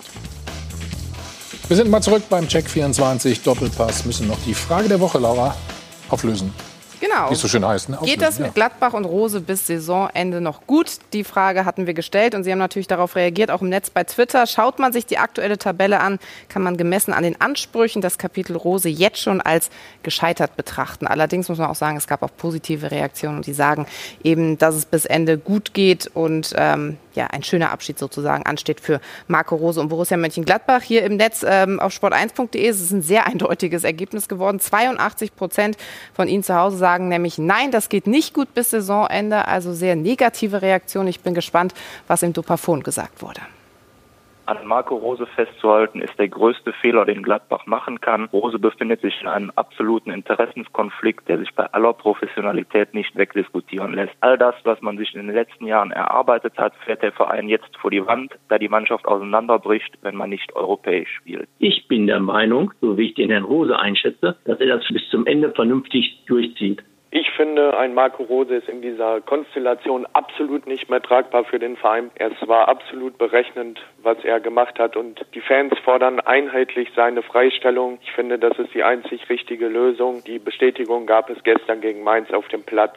Meiner Meinung nach ist diese Zeit jetzt ein Charaktertest. Ich bin davon überzeugt, dass Herr Rose bis zum letzten Spieltag alles für Gladbach geben wird. Mario, warum soll es eigentlich nicht gut gehen bis Sommer? Ne?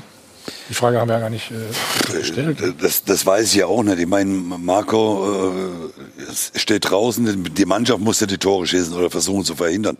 Ich glaube, was passieren könnte, was ich mir vorstellen könnte, ist, dass Marco irgendwann mal die Schnauze voll hat von dem ganzen äh, Drumherum mit den Fans und, und sagt, so, jetzt äh, sucht euch für die nächsten drei, Glaubst du? vier Spiele. Nein, das glaube ich nicht, aber irgendwann geht's da vielleicht auch zu sehr auf die Nerven. Man, man hört ja den einen oder anderen Fan, die sind ja schon richtig aggressiv, auch mit ihren Äußerungen.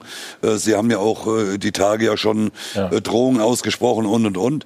Ich glaube, er von sich aus selbst wird nicht hinschmeißen. Max wird ihn auch nicht entlassen, äh, wenn er vielleicht die nächsten drei Spiele verliert, dass er von sich aus sagt, setzt nochmal einen neuen Impuls, um die letzten acht Spiele vielleicht doch noch das internationale Ziel irgendwie zu erreichen. Das könnte ich mir vielleicht gut vorstellen, dass er von sich aus hinschmeißt. Wenn jetzt die nächsten, wie gesagt, zwei, drei Spiele vielleicht nicht gewonnen werden, um dem Verein die Möglichkeit nochmal zu geben, doch ins internationale Geschäft zu kommen. Aber grundsätzlich, Das, das war das abschließende Wort zum Sonntag von dir. ja, schon wieder. Ja, läuft doch wunderbar. Wir sind am Ende der Sendung. Ach, schon. Ja, David, vielen Dank für den Besuch. Ja, alles, alles Gute. Wir werden natürlich das verfolgen, ist ja klar, kannst du dir ja vorstellen. Ne? Und auch dementsprechend dann kommentieren. So, also, das war's. Danke an euch hier in, an die Runde. Ähm, nicht vergessen, Dienstag und Mittwoch wieder Champions League, also der Fan-Talk aus dem Deutschen Fußballmuseum in Dortmund mit Mario, nee, vor allem mit Laura zweimal und mit dir einmal, ne? Hm, Ja? Dienstag, ja. Hm? Lazio, Lazio gegen Bayern? Ja, ja, freue ich mich. Oh, schönes Spiel. Ja. Sonja, auch vielen Dank für immer. Gerne. So, jetzt geht's weiter mit Jochen Stutzki, Pur Landstein.